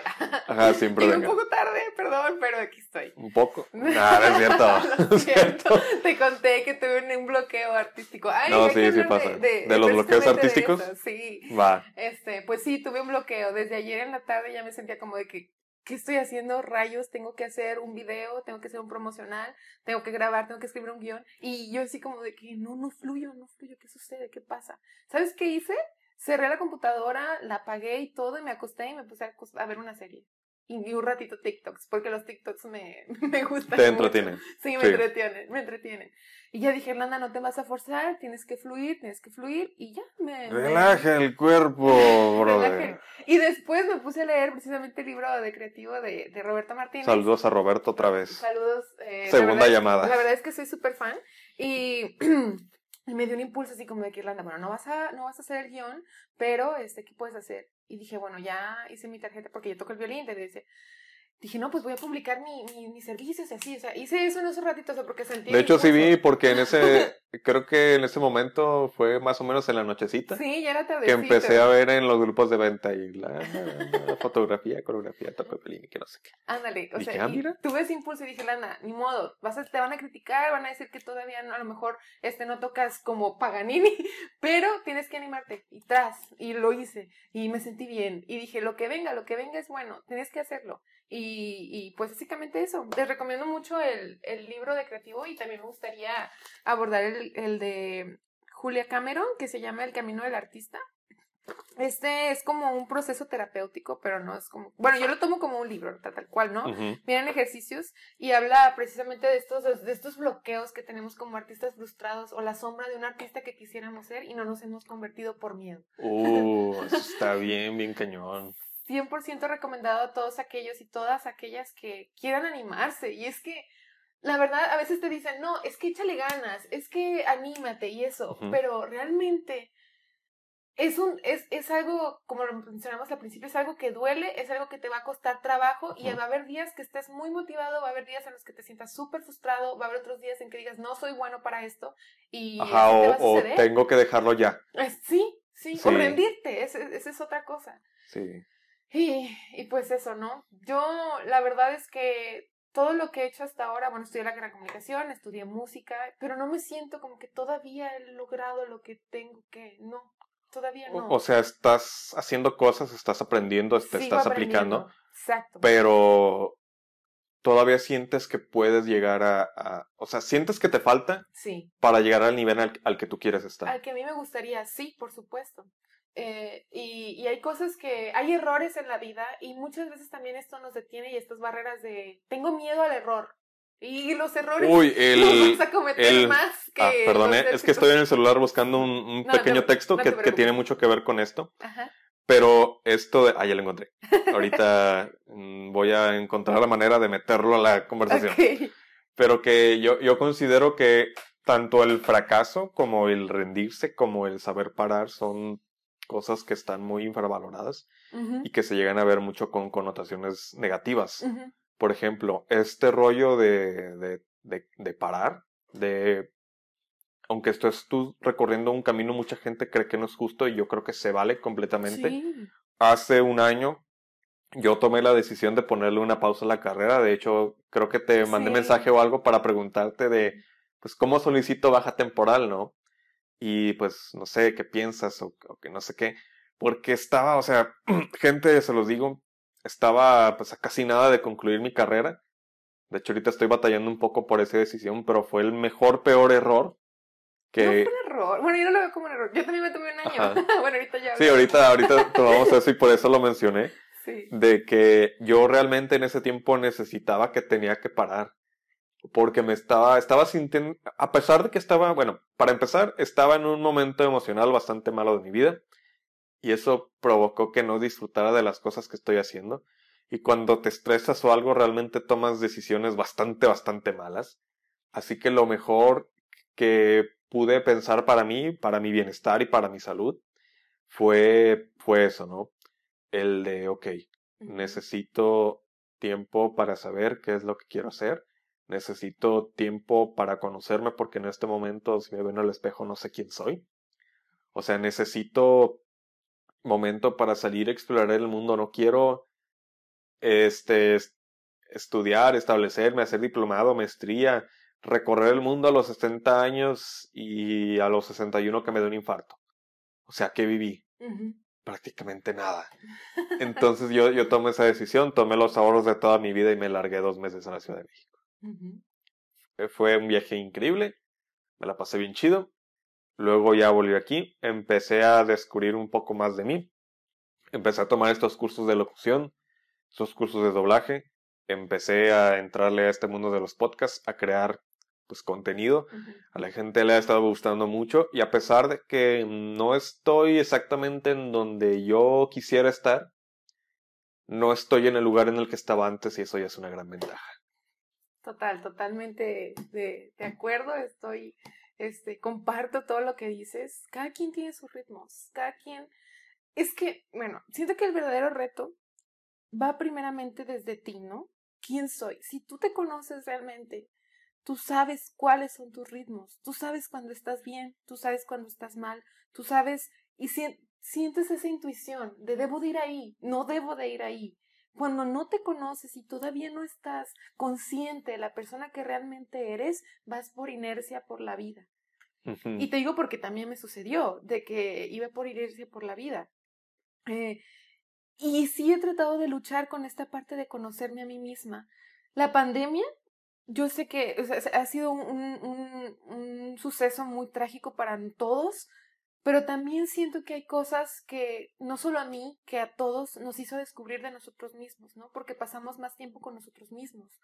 Yo me sirvió para realmente sentarme, mirarme al espejo y decir, Irlanda, ¿qué estás haciendo? ¿Quién eres? ¿Quién eres? Porque te digo porque mucha gente, te veo la cara de sorpresa porque muchas personas se sorprenden, ¿no? Como, "Ir- Irlanda, o sea, yo pensé que todo el tiempo estabas bien, pero no. Es que, es que das la, es que das la impresión a primera vista, además de que pues tienes una energía un poco más acá, un poco más alta, mm, o sea, transpiras, respiras y expiras buena onda. Ay, qué. Eso, eso sí te, eso sí te lo puedo decir. Es como de que, ¿qué? Ajá, así ¿cómo- de, cómo? ¿qué? ¿Cómo? Pero sí, sucede y, y yo siempre considero una persona muy positiva, pero también hay, hay niveles de, de ser positivo, ¿no? o sea, no puede ser tan enfermizo, ¿no? Como de, tú puedes, puedes, esto, esto. No, no, no, no. O sea, de más bien comprenderte y entenderte tú. Y ya sabes a dónde sí y a dónde no. Y de ahí parte todo. Y volviendo al tema de los ritmos, también yo me di un, año en el cual decía, estoy saturada, no puedo, estoy enfadada, me gusta la carrera de comunicación, pero no estoy haciendo esto que me gustaría hacer. Me di un año y me fui a la escuela de música, que también, o sea, y fue un error que, bueno, tuvo buenas cosas buenas y cosas malas.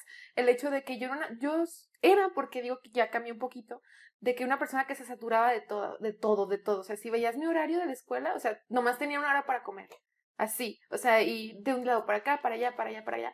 Entonces dime en qué momento yo estaba realmente consciente de lo que estaba haciendo, o sea, estaba presente con Ajá, ¿qué tanto tiempo, qué tantas horas de tu día eh, te dedicabas a ti? Porque todo el tiempo estaba ocupada y eso me trajo bloqueos creativos. es, es, estar estresado es bloqueo creativo. Y a veces cuando yo estaba en las clases de canto, yo decía, no me sale, no me sale. Pues toda estresada, toda tensa, pues dime cuándo te va a salir para cantar. Necesitas estar relajado. O sea, para bailar necesitas estar relajado. Sí, que de, que de hecho en clases de canto, bueno, hay un ejercicio donde tú aprietas los puños para liberar tensión de todo lo que es la garganta. Y en el momento en que lo hice, yo sentía que cantaba mejor. Sí. Está, está muy, muy cool. Y el hecho de aprender a fluir es una maravilla, eso es una maravilla. Oh, eso está, eso está bien interesante porque hay una cosa que se llama zona de flujo mental y es un estado de la mente de concentración tan alto en el que tú te vuelves uno mismo con la acción, en la que no, no, o sea, tienes un nivel de rendimiento mucho más alto del que tú tienes habitualmente. Este, por ejemplo, no sé qué deporte te guste. Mm, básquetbol. Mm, por ejemplo, Michael Jordan, ¿no? El mejor basquetbolista de todos los tiempos. No soy tan fan del básquetbol, solo estoy diciendo lo que la otra gente dice, pero una leyenda del básquetbol, una leyenda de la NBA. O sea, creo que atletas son, tienen una, una super habilidad, un superpoder de entrar en esa zona de flujo y ponle que un jugador promedio tenga un juego excelente una vez cada tres o cada cinco partidos, ¿no? O cada diez, cada once, cada lo que sea. Y estos tipos que están en, en otro nivel, realmente otro nivel, tienen esa habilidad para cambiar el switch y tener el juego de su vida cada noche. Eso se me hace muy chido porque realmente fluyen con todo lo que están haciendo, con todo lo que están pasando. Eso se me hace súper interesante. Y, y, para llegar a esos niveles es de mucha conexión, o sea, contigo mismo para poder, poder controlar todas esas situaciones. O sea, pero sí, yo, yo, yo digo que la clave es conocerte a ti mismo, enamorarte de ti mismo, porque ese es otro asunto también, de, de gustarte y quererte, amarte, abrazarte para poder desarrollar lo que quieres y comprender lo que realmente quieres. Porque hay veces de que, ay, es que, o te dicen, ¿no? Tú quieres hacer una cosa y otra gente te dice, no, es que tú deberías hacer esta otra cosa. Y si no estás seguro de ti mismo, de tus convicciones y tu intuición, vas a terminar a lo mejor haciendo la otra cosa. O inseguro. O vas a hacer lo que tú quieres, pero inseguro de que estoy bien, sí, estoy mal.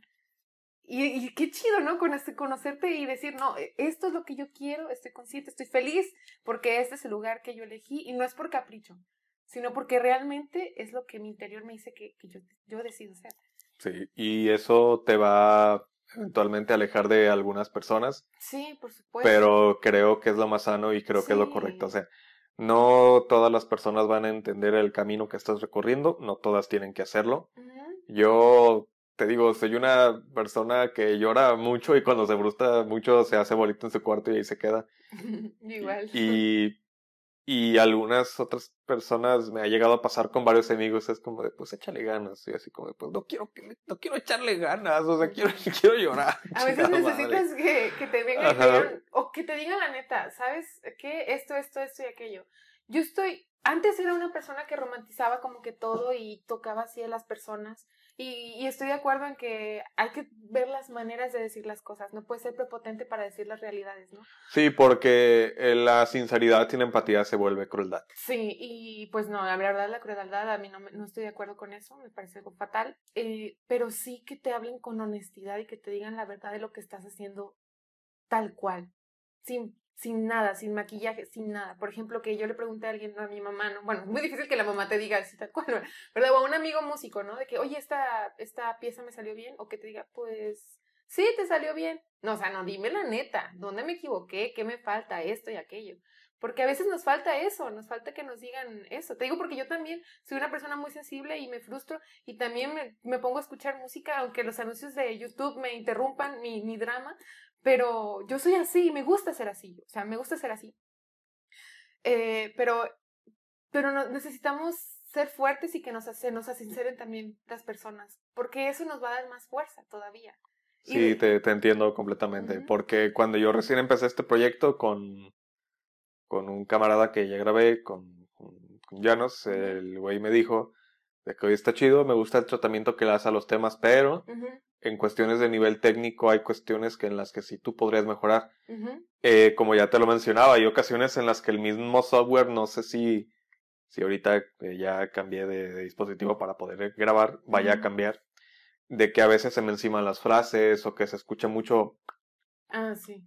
Los o cuando trago salivo, salivo, saliva, eh, los popeos, to, todo ese tipo de detallitos y yo sé que no lo hace con malicia. Yo sé que él, él, él, me estima y quiere que mejore y la neta está chido. Que próximamente pues ya, ya nos va a lanzar su podcast, pero no sabemos cuándo. Este, yo, yo sé que no lo hizo por malicia, sino por mejorar. Y eso está, está bien chido. O sea, porque me dijo la neta. Y yo estoy bien consciente de ello también. Que a nivel técnico hay mucho que me hace falta aprender, hay mucho que me hace falta por recorrer pero también depende mucho de la energía con la cual te digan las cosas. Sí, yo, yo siempre he estado de acuerdo. La verdad, las personas a mí que, bueno, para empezar, las personas malintencionadas, la neta, vais. O sea, de que te digan una cosa, pero te lo dicen con intención de que te trompieces o que quedes mal. O sea, eso sí, la neta, yo no, me, se me revuelve el estómago de una manera mal. O sea, no me gusta, me molesta, me molesta muchísimo. Pero cuando viene un amigo, yo, yo cada uno de nosotros tiene sus amistades, ¿no? Y, y como hermanos, o, incluso mi, mis hermanas, que yo las considero mis, mis, amigas también, que te dicen la neta y te la dicen, incluso tus hermanas lo dicen a lo mejor de una forma más cruel porque tienen más confianza contigo, pero no porque te lo digan con mal plan, sino porque quieren que mejores, ¿no? Me he recibido críticas de mi familia que me dicen, no, es que aquí no, no se te escucha bien o así. Y por supuesto que me siento mal, o sea, de que rayos, o sea, tengo que mejorar, tengo que hacerlo, me siento mal. La verdad es que el volviendo al tema del canto, porque me tiene traumada el canto, es algo que he estado luchando mucho por, para empezar, para agradarme, ¿no? De que me guste que me, cómo canto. Eso es, todavía sigo luchando con eso. Pero si tú no te gustas, si la gente te dice que tú escuchas mal, imagínate, es como que, ah, no puede ser. Sí, te entiendo. A mí no me gusta, a mí no me gusta escucharme cuando estoy editando, pero pues tengo que hacerlo. Sí, y, y que te digan la neta, la verdad, es mejor, o sea, ser honestos, pero de una manera positiva, críticas constructivas. Y además también uno decide de dónde tomar las críticas también, ¿verdad? O sea, la cosa es ir mejorando día con día. O sea, la verdad es que qué chido que tú tengas tu podcast, que tengas tu espacio y así como como por ejemplo Roberto Martínez empezó, o sea, a lo mejor él no empezó con un super micro, incluso a lo mejor, a lo mejor ni, ni, con un iPad, o sea, incluso a lo mejor con algo menos. O sea, pues de hecho, si ves los primeros episodios de Creativo eran dos webcams que se veían incluso que a, a menos de 480p ni siquiera llegaba HD. Ah, imagínate, o sea, y es poco a poco, y de seguro empezó en su casa, creo que en su libro, de su otro libro de México, lindo, y querido diario. Que es, era en casa de su abuela y ahí empezó en casa de su abuela. Y es que es eso, es eso, o sea, poco a poco, mejorar, mejorar, mejorar, mejorar, y qué padre que se estén creando contenidos que alienten a, la, a, las audiencias a crear, a hacer y a explotar sus capacidades, en el buen sentido. O sea, de que los creativos, todas las personas, artistas, creativos o personas que no se han animado, que nos están escuchando, que den ese paso, que rompan barreras, que, que, que se animen a hacer las cosas. ¿Te vas a equivocar? La neta, sí, te vas a equivocar muchas muchas veces. ¿Vas a ser ridículo? Sí, lo vas a hacer muchas veces. ¿Te van a criticar? Sí. Muchas veces. Muy, demasiadas veces. Y, pero ¿qué vas a tener? Tu satisfacción de que tú lograste lo que tenías. Ajá, de lo que, que, lo tú hiciste. Querías, exactamente, de que lo hiciste. Roberto Martínez menciona que, que él no es ni escritor, ni es mercadólogo, él estudió, creo que sistemas, una cosa así, y él hizo un libro. Él dice, yo no soy esto, y él hizo un libro. Tú puedes hacerlo. No tengo los títulos, pero lo hice y aquí lo tienes en tus manos. ¿Me explico? Tú puedes hacerlo. Entonces es eso, romper, romper, romper. Ajá, romper barreras. sí. Y algo también estamos como que adorando a Roberto Martínez ahorita. es que sí, yo soy fan. Sí, yo también soy fan. Este mencionó en, no sé si en un ejemplo, no sé dónde lo leí, que él decía que, por ejemplo, si comparas a, dos comediantes, al más popular, al número uno de México, es que estoy, estaba casi seguro él de que el güey no iba a ser el güey más chistoso de México. Pero quizás el güey que sea el más chistoso de México no quiere llegar a ser el comediante número uno de México. O sea que ahí pues tocamos nuevamente el tema de lo que es la satisfacción y, y o, el atreverse. Y, igual, igual y esa persona, el vato que sea el más chistoso de México, que no quiere ser comediante, está a gusto en su casita, teniendo un trabajo de 7 de la mañana a 3 de la tarde, o de 9 de la mañana a 5 de la tarde, llega, puede desvelarse viendo series, pasar más tiempo con su familia, le alcanza para vivir bien, y aunque tiene ese potencial, decide no explotarlo, pero porque no es lo que quiere no es lo que su vida realmente necesita. Sí, sí, sí, Ajá, él decide y todos podemos decidir y todos podemos decidir tomar ese primer paso. Sí, y animarnos a hacer eso. Yo digo que algo, o sea, guardarte ese impulso, esas ganas. Es como privarle al mundo de algo, ¿no? Sí, y sobre todo a ti, o sea, tu felicidad está en juego, tu satisfacción está en juego, tu vida está en juego. No puedes vivir, al menos yo no podría vivir bajo la sombra de una idea que nunca me voy a animar a hacer. O sea, no. Imagínate qué triste. Y así hay un montón de personas que, que y yo me incluyo por, también porque porque he estado en, e, en, en esa sombra y, y, apenas, apenas estoy como... Estás como que asomándote, saliendo de ese agujero. Sí, exacto. Entonces... Sí, sí pasa. ¿Y sabes qué, qué es lo peor que puede pasar? O sea, si es ridículo, ok. ¿Que fracases? Pues sí, pero que tienes la satisfacción de que lo intentaste y no te quedaste como, ah, ¿qué hubiera pasado? No, o sea, la incertidumbre es algo que es como como ese zancudo que te está picando, ¿no? La incertidumbre. O que te está, que te está como zumbando. De que qué hubiera hecho, qué hubiera hecho. No, no, no.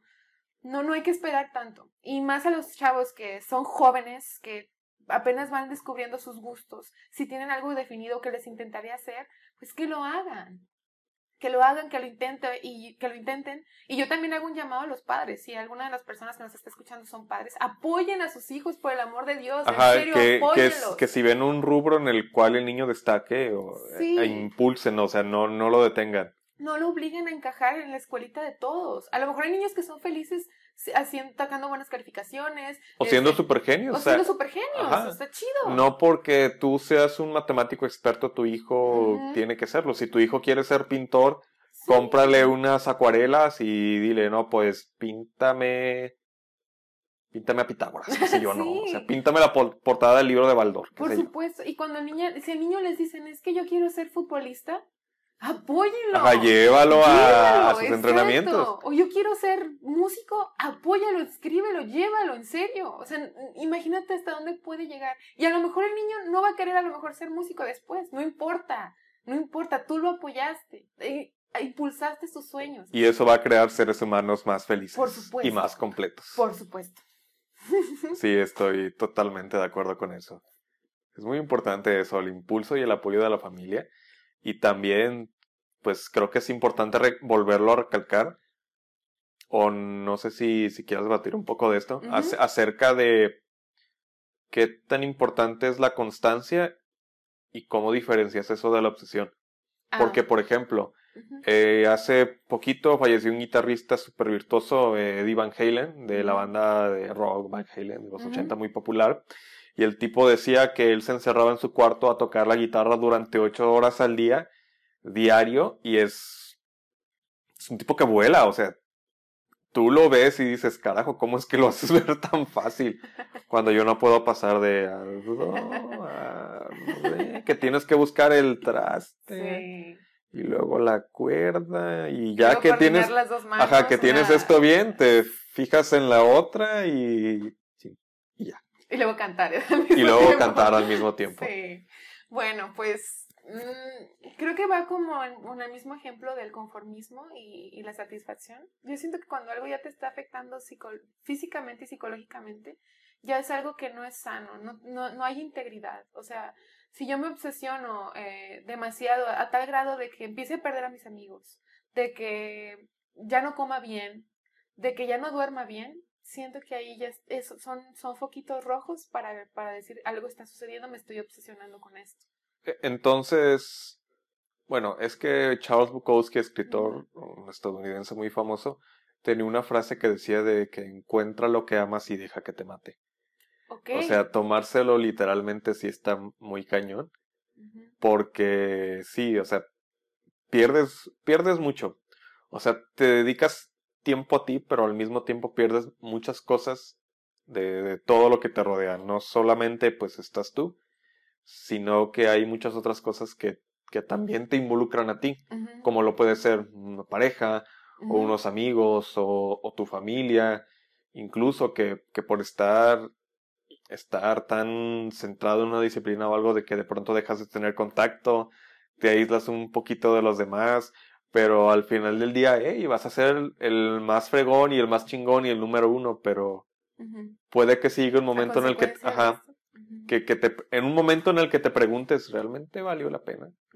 O sea, ¿valió la pena haber rechazado esas salidas? ¿Valió la pena haber rechazado esos días en la playa? ¿Valió la pena haber rechazado ese café? esa cerveza, no sé. Pienso que una persona debe de definir cuáles son sus prioridades, ¿verdad? En mi caso, yo primero, primero, mi familia, es, prefiero, antes que, que, que cualquier cosa, yo, las personas que están alrededor de mi vida. O sea, esa es para mí mi prioridad. Eh, si me dicen, oye, este, se va a casar tu hermana y tienes un, concierto un concierto de violín al día siguiente de la boda de tu hermana, prefiero la boda de mi hermana que quedarme ensayando. O sea, no me voy a perder la boda de mi hermana, ¿me explico? Pero yo entiendo que a lo mejor hay, para otras personas hay otras prioridades. Y, y está bien. O sea, cada quien decide cuáles son sus prioridades. Este autor que mencionas que que hasta la muerte, bueno, a lo mejor él, para él, él era el sentido de su vida eso, y él sintió que era su eh, sentido de vida eso. Y, y, está bien interesante la historia de Bukowski, porque Bukowski realmente se mató por su arte, no que se haya suicidado o algo, sino que el, tipo realmente pasó hambre, o sea, renunció a un trabajo que no le gustaba, a él no le gustaba a la gente, los mandó todos a, a, la, roña, se quedó solo, eh, bebía, mujeres, esto que aquello, pero era el estilo de vida que él le gustaba y él, y él nunca intentó cambiar eso. y, y él también en una entrevista que me gustó mucho y me puso mucho realmente a pensar esta frase de, es que la dedicación sin talento no sirve. La dedicación sin talento, ajá.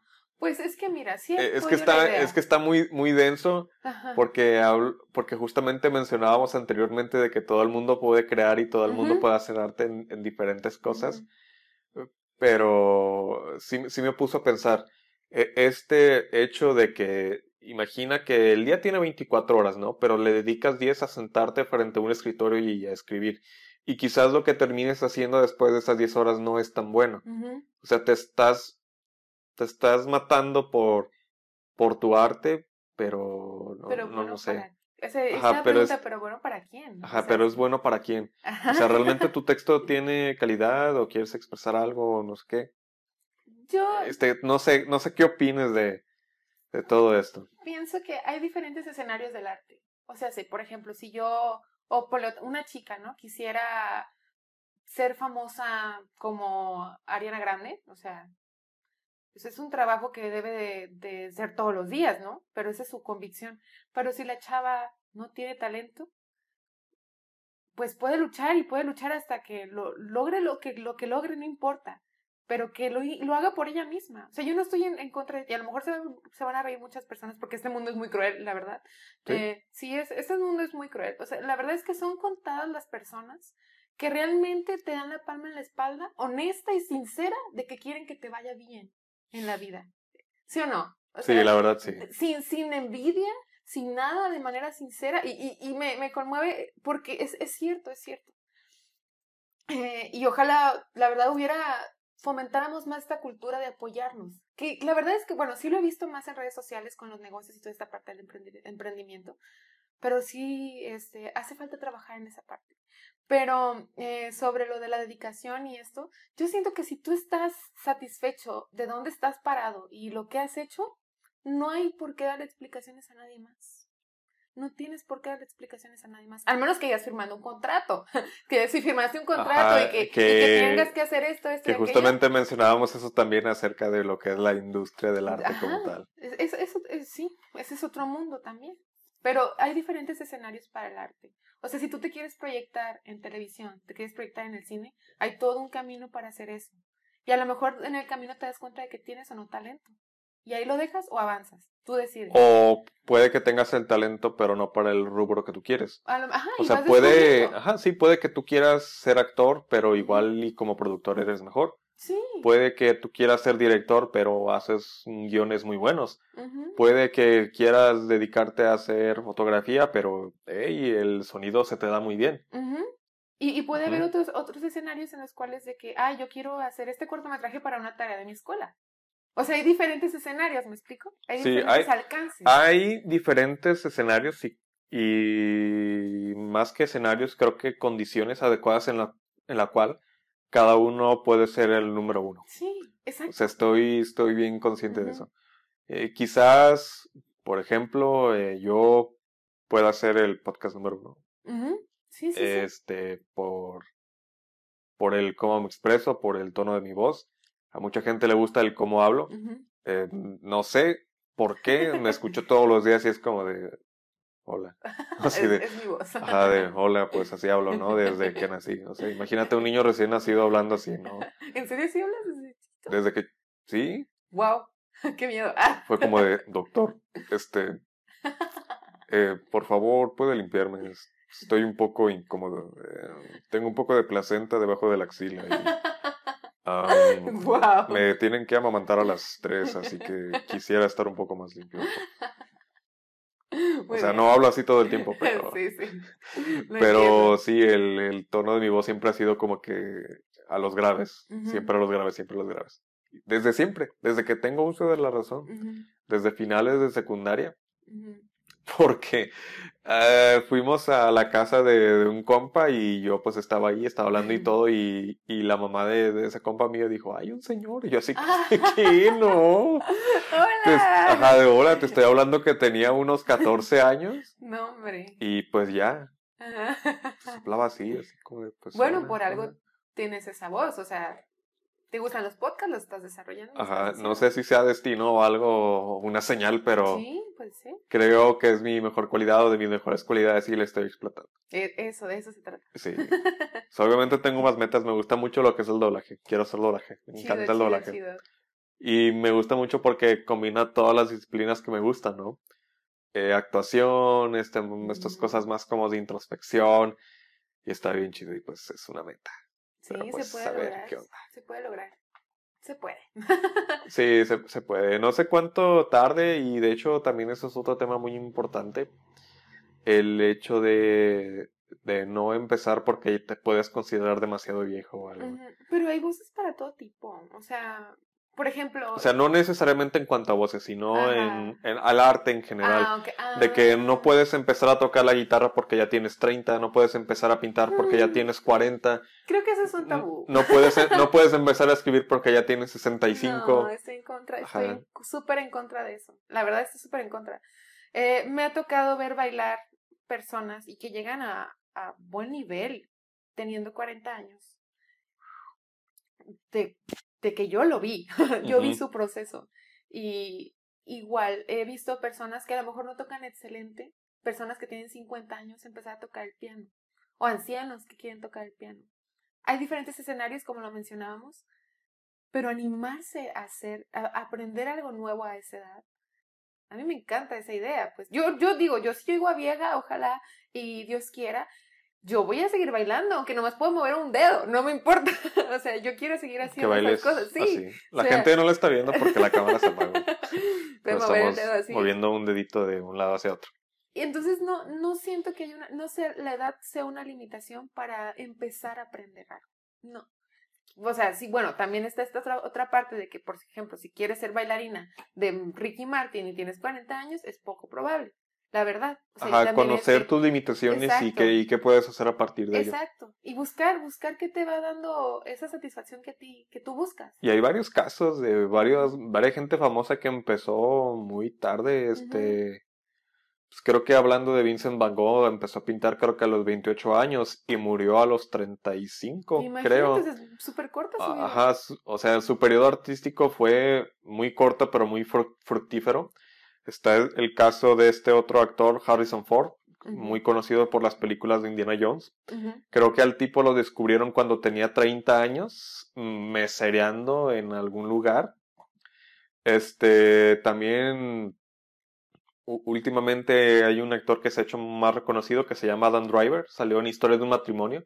Ah, sí, sí. Salió como, como el papá. Ajá. O sea, el tipo es un actorazo y antes de eso era marín, era militar. Sí, militar, sí. Ajá, o sea, tuvo una vida para dedicarle a eso y ahora se lo está dedicando quizás a lo que realmente le gusta hacer. Sí, ah, pues él siempre dijo que a él le gustó la actuación, ¿no? Que él siempre quiso ser actor. Qué padre, ¿no? Que, sí, qué chido. Y de una, una película que ganó Oscar, ¿no? ¿Sí ganó un Oscar o no? Pero sí ganó algún premio, ¿no? Recuerdo. Mm, estuvo muy nominada, pero no ah, sé si realmente ganó algo, pero estuvo muy nominada. Fue muy comentada. Estuvo en la boca de muchas personas, o sea, yo la vi, la verdad es que sí me gustó y me estremeció. Es como que, qué feo. Sí, no, sí, sí, pasa. Sí.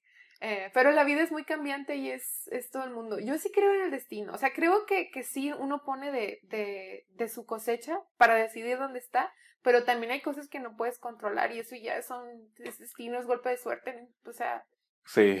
Camino. Todo puede pasar. Todo puede pasar. Todo puede pasar. sí.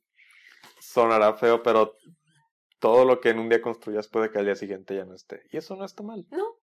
Tienes que ver otras posibilidades. That's life. That's life. Las crisis son buenas. Yo siempre estoy de acuerdo. O sea, una crisis es buena. Por ejemplo, el mundo está viviendo una crisis. ¿Qué vamos a hacer? O sea, tenemos que verlo de manera positiva. No podemos ir para atrás. ¿Me explico? Tenemos que echarle para adelante, ver esta crisis, emprender, hacer, buscar otras posibilidades.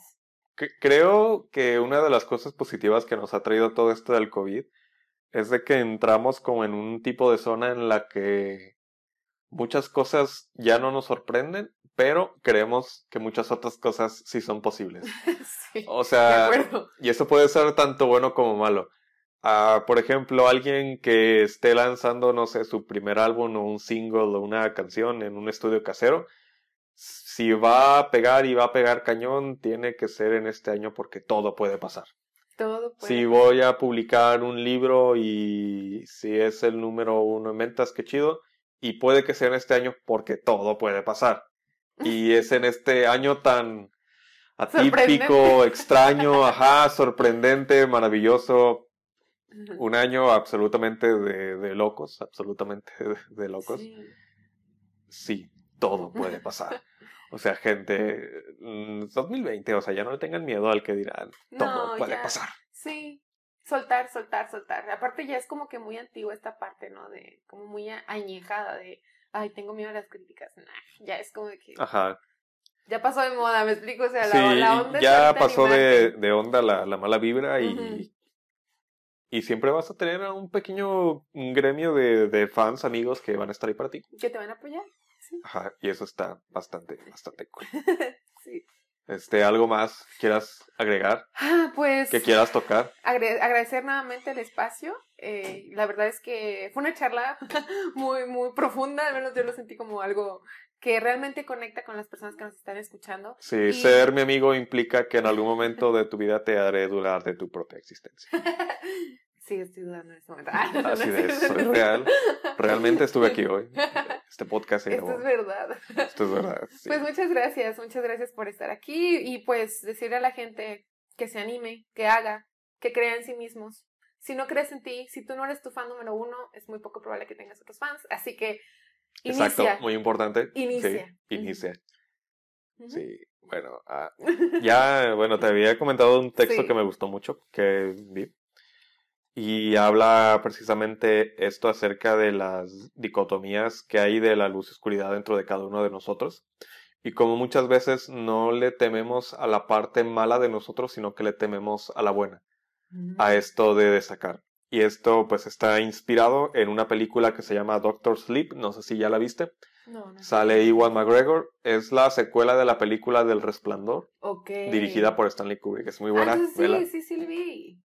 Estuve en cine el año, el año pasado. Eh, más, más o menos se estrenó a finales del año pasado. Sí, sí la vi. Sí, hace como la un vi. año. Sí, sí. la Sí. Doctor Sleep y pues trata precisamente sobre eso, Ajá. de la lucha de Danny Torrance con los demonios internos de su padre Jack Torrance porque, pequeño spoiler, em, hay una cosita llamada resplandor que hace que las personas pues tengan como que ciertas habilidades, ya si lo quieres trasladar a la vida real s- son como que estas, este chispazo, esta buena vibra que de pronto hace que alguien destaque. Aquí en el universo de la película se, se dice pues un resplandor. Y hay demonios que si lo quieres traducir nuevamente a la vida real es como que esta gente que te da para abajo, que quieren absorber toda esa luz que tú tienes. Y pues, a ver, ahí voy. Luz y oscuridad existen, tanto en el mundo que nos rodea como dentro de nosotros mismos. Todos tenemos ambas. Nuestro mayor miedo no es sentir que somos insuficientes. Nuestro mayor miedo es que somos poderosos más allá de toda medida. Es nuestra luz, no nuestra oscuridad, lo que más nos asusta. Dones, pequeñas e intuitivas sensibilidades que hacen que algunos sobresalgan y conecten mejor con todos los demás. Hay mucha gente que tiene un poco de luz, pero no lo saben. Esa sensación sobre la gente supongo que a veces es difícil de entender, o más fácil de lo que imaginamos. En términos más generales, podemos verlo como la expresión, la expresión más completa de nuestro ser interior, nuestras pasiones, nuestras esperanzas y sueños. Es nuestro verdadero ser, o más bien, quienes deseamos ser. Y a veces, también, quien tememos ser la parte nuestra que conservamos para nosotros, que escondemos de todos los demás. Huir de ti es todo un lío, puesto que te llevas a todas partes. A pesar de nacer con cierto potencial, con un resplandor, no entramos en este mundo vacíos, no crecemos sin limitaciones. El amor es con lo que nacemos, el miedo es lo que aprendemos aquí. Posesiones, casas, enfermedades, discapacidades, fe y familia nos forman y nos lastiman. Luchamos con estas cosas toda la vida, pedo, pedo. Ay, ya, súper emotivo y aquí se acaba, aquí se acaba todo, no, no. Pero la represión, después de todo, no es lo mismo que la reconciliación con nuestros fantasmas más grandes, lo que demuestra que podemos apagarnos, apegarnos a nuestra oscuridad, ya que puede ser la única conexión real con las personas más cercanas. El acto de enfrentar a nuestros demonios puede ser peligroso y doloroso y no debe ser tomado a la ligera, pero también es un acto de gran valentía. En palabras de Marianne Williamson, dice que requiere coraje soportar los terribles dolores del autodescubrimiento, en lugar de elegir el sordo de la inconsciencia para el resto de nuestras vidas. Al final, después de luchar en contra de nuestros fantasmas durante tanto tiempo, nos volveremos el fantasma de alguien más, transformando el fin de una historia en el, inicio de otra, una con la promesa de luz donde una vez hubo oscuridad. La luz y la oscuridad, una nos pertenece, la otra no, dejándonos en un acto permanente de equilibrio, con la esperanza de que podamos encontrar la serenidad para aceptar las cosas que no podemos cambiar, coraje para cambiar aquellas que podemos y sabiduría para reconocer la diferencia entre ambas. No escogemos dónde nacer o nuestros padres, no podemos cambiar las cosas que heredamos, las cosas que nos lastiman, nos atormentan. Pero podemos cambiar nosotros. Podemos escoger brillar o al menos hacer el esfuerzo. No estamos solos en estos. En esto. El mundo es un lugar hambriento, pero también hay gente como tú, gente que enfrenta la oscuridad. Tenemos que encontrar nuestra propia forma de afrontar la oscuridad, pero cuando podemos confiar en el otro se vuelve mucho más fácil dar ese paso hacia la luz. Incluso entonces podemos sentir miedo, sentir que no lo merecemos. Nos preguntamos, al igual que Marianne Williamson, que escribe, ¿quién soy yo para ser brillante, hermoso, talentoso y fabuloso? Tal vez es cierto que es nuestra luz y no nuestra oscuridad lo que más nos asusta, Pero para Williamson la respuesta era bastante simple. ¿Quién eres para no serlo? Tu juego seguro no le sirve al mundo. No hay nada de iluminado en encogerse para que los demás no, no se sientan inseguros a tu alrededor. Todos estamos hechos para brillar, como lo hacen los niños. No está solo en alguno de nosotros, está en todos. Y cuando dejamos que nuestra luz brille, le damos permiso a los demás para hacerlo. Cuando nos liberamos de nuestros miedos, nuestra presencia automáticamente libera a los demás. Así que brillen. Increíble, increíble. Brillen. Todos podemos brillar. Todos. todos. Exactamente. Brillemos. ¿Hay que brillar? ¡Vámonos! Hay que brillar. Ajá, no le. ándale, ándale, ándale. Ajá, no le temas ser el potencial más grande que tú puedas alcanzar. Tiene mucha razón. Entonces, wow, impactada, sí. Sí, ya cuando ves la película bajo ese contexto es como de... Tengo que volverla a ver. sí, aparte de que es muy buena. recomendación. Recuerden, recuerden todos y todas, hay que brillar. Ajá. Tenemos que iniciar a brillar. Y pues, creo que eso es todo. No hay mucho más que decir. Muchas gracias por venir. gracias a ustedes por estarnos escuchando, por estar acompañándonos alrededor de este 2020 pues, en este pequeño proyecto. Muy agradecido, sorprendido para bien del recibimiento que ha tenido. Em, esperemos pueda verse algo de lo que grabamos con cámara. No sé si realmente se guardó. La aplicación simplemente se cerró y ya. Recuerden compartir, compartir este, que este mensaje llegue a más personas. Ajá. Y sobre todo, vivir intensamente. No sé si hay un más allá, pero de momento, si esta es la única vida que conocemos, qué mejor que vivirla intensamente, estando siempre presente, presente, presentes. Presentes. Exacto, presente. A brillar, se ha dicho. Ajá. Pues creo que es todo.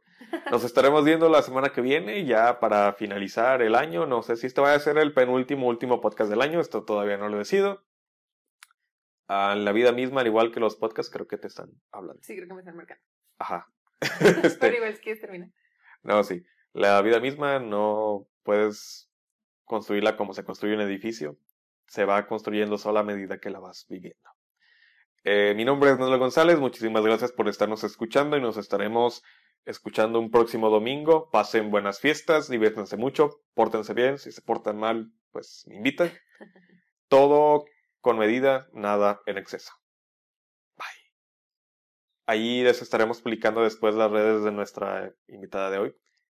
Muchísimas cosas, si la quieren contratar aquí. Aquí estoy. Aquí a está. La orden. a la orden, sí, completamente. Fotografía, edición, violín, lo que sea canto para animar sus fiestas, este, todo chido, aquí tenemos el paquete completo. Muy bien, gracias. Ahí luego se las paso. Síganme. Ahí estaremos compartiendo las redes sociales después. Ahora sí, ya me despido porque tengo hambre y ya le están llamando aquí a mi invitada y pues ya ruge la tripa, así que vámonos a comer. Hasta luego. Hasta luego. Bye. Adiós.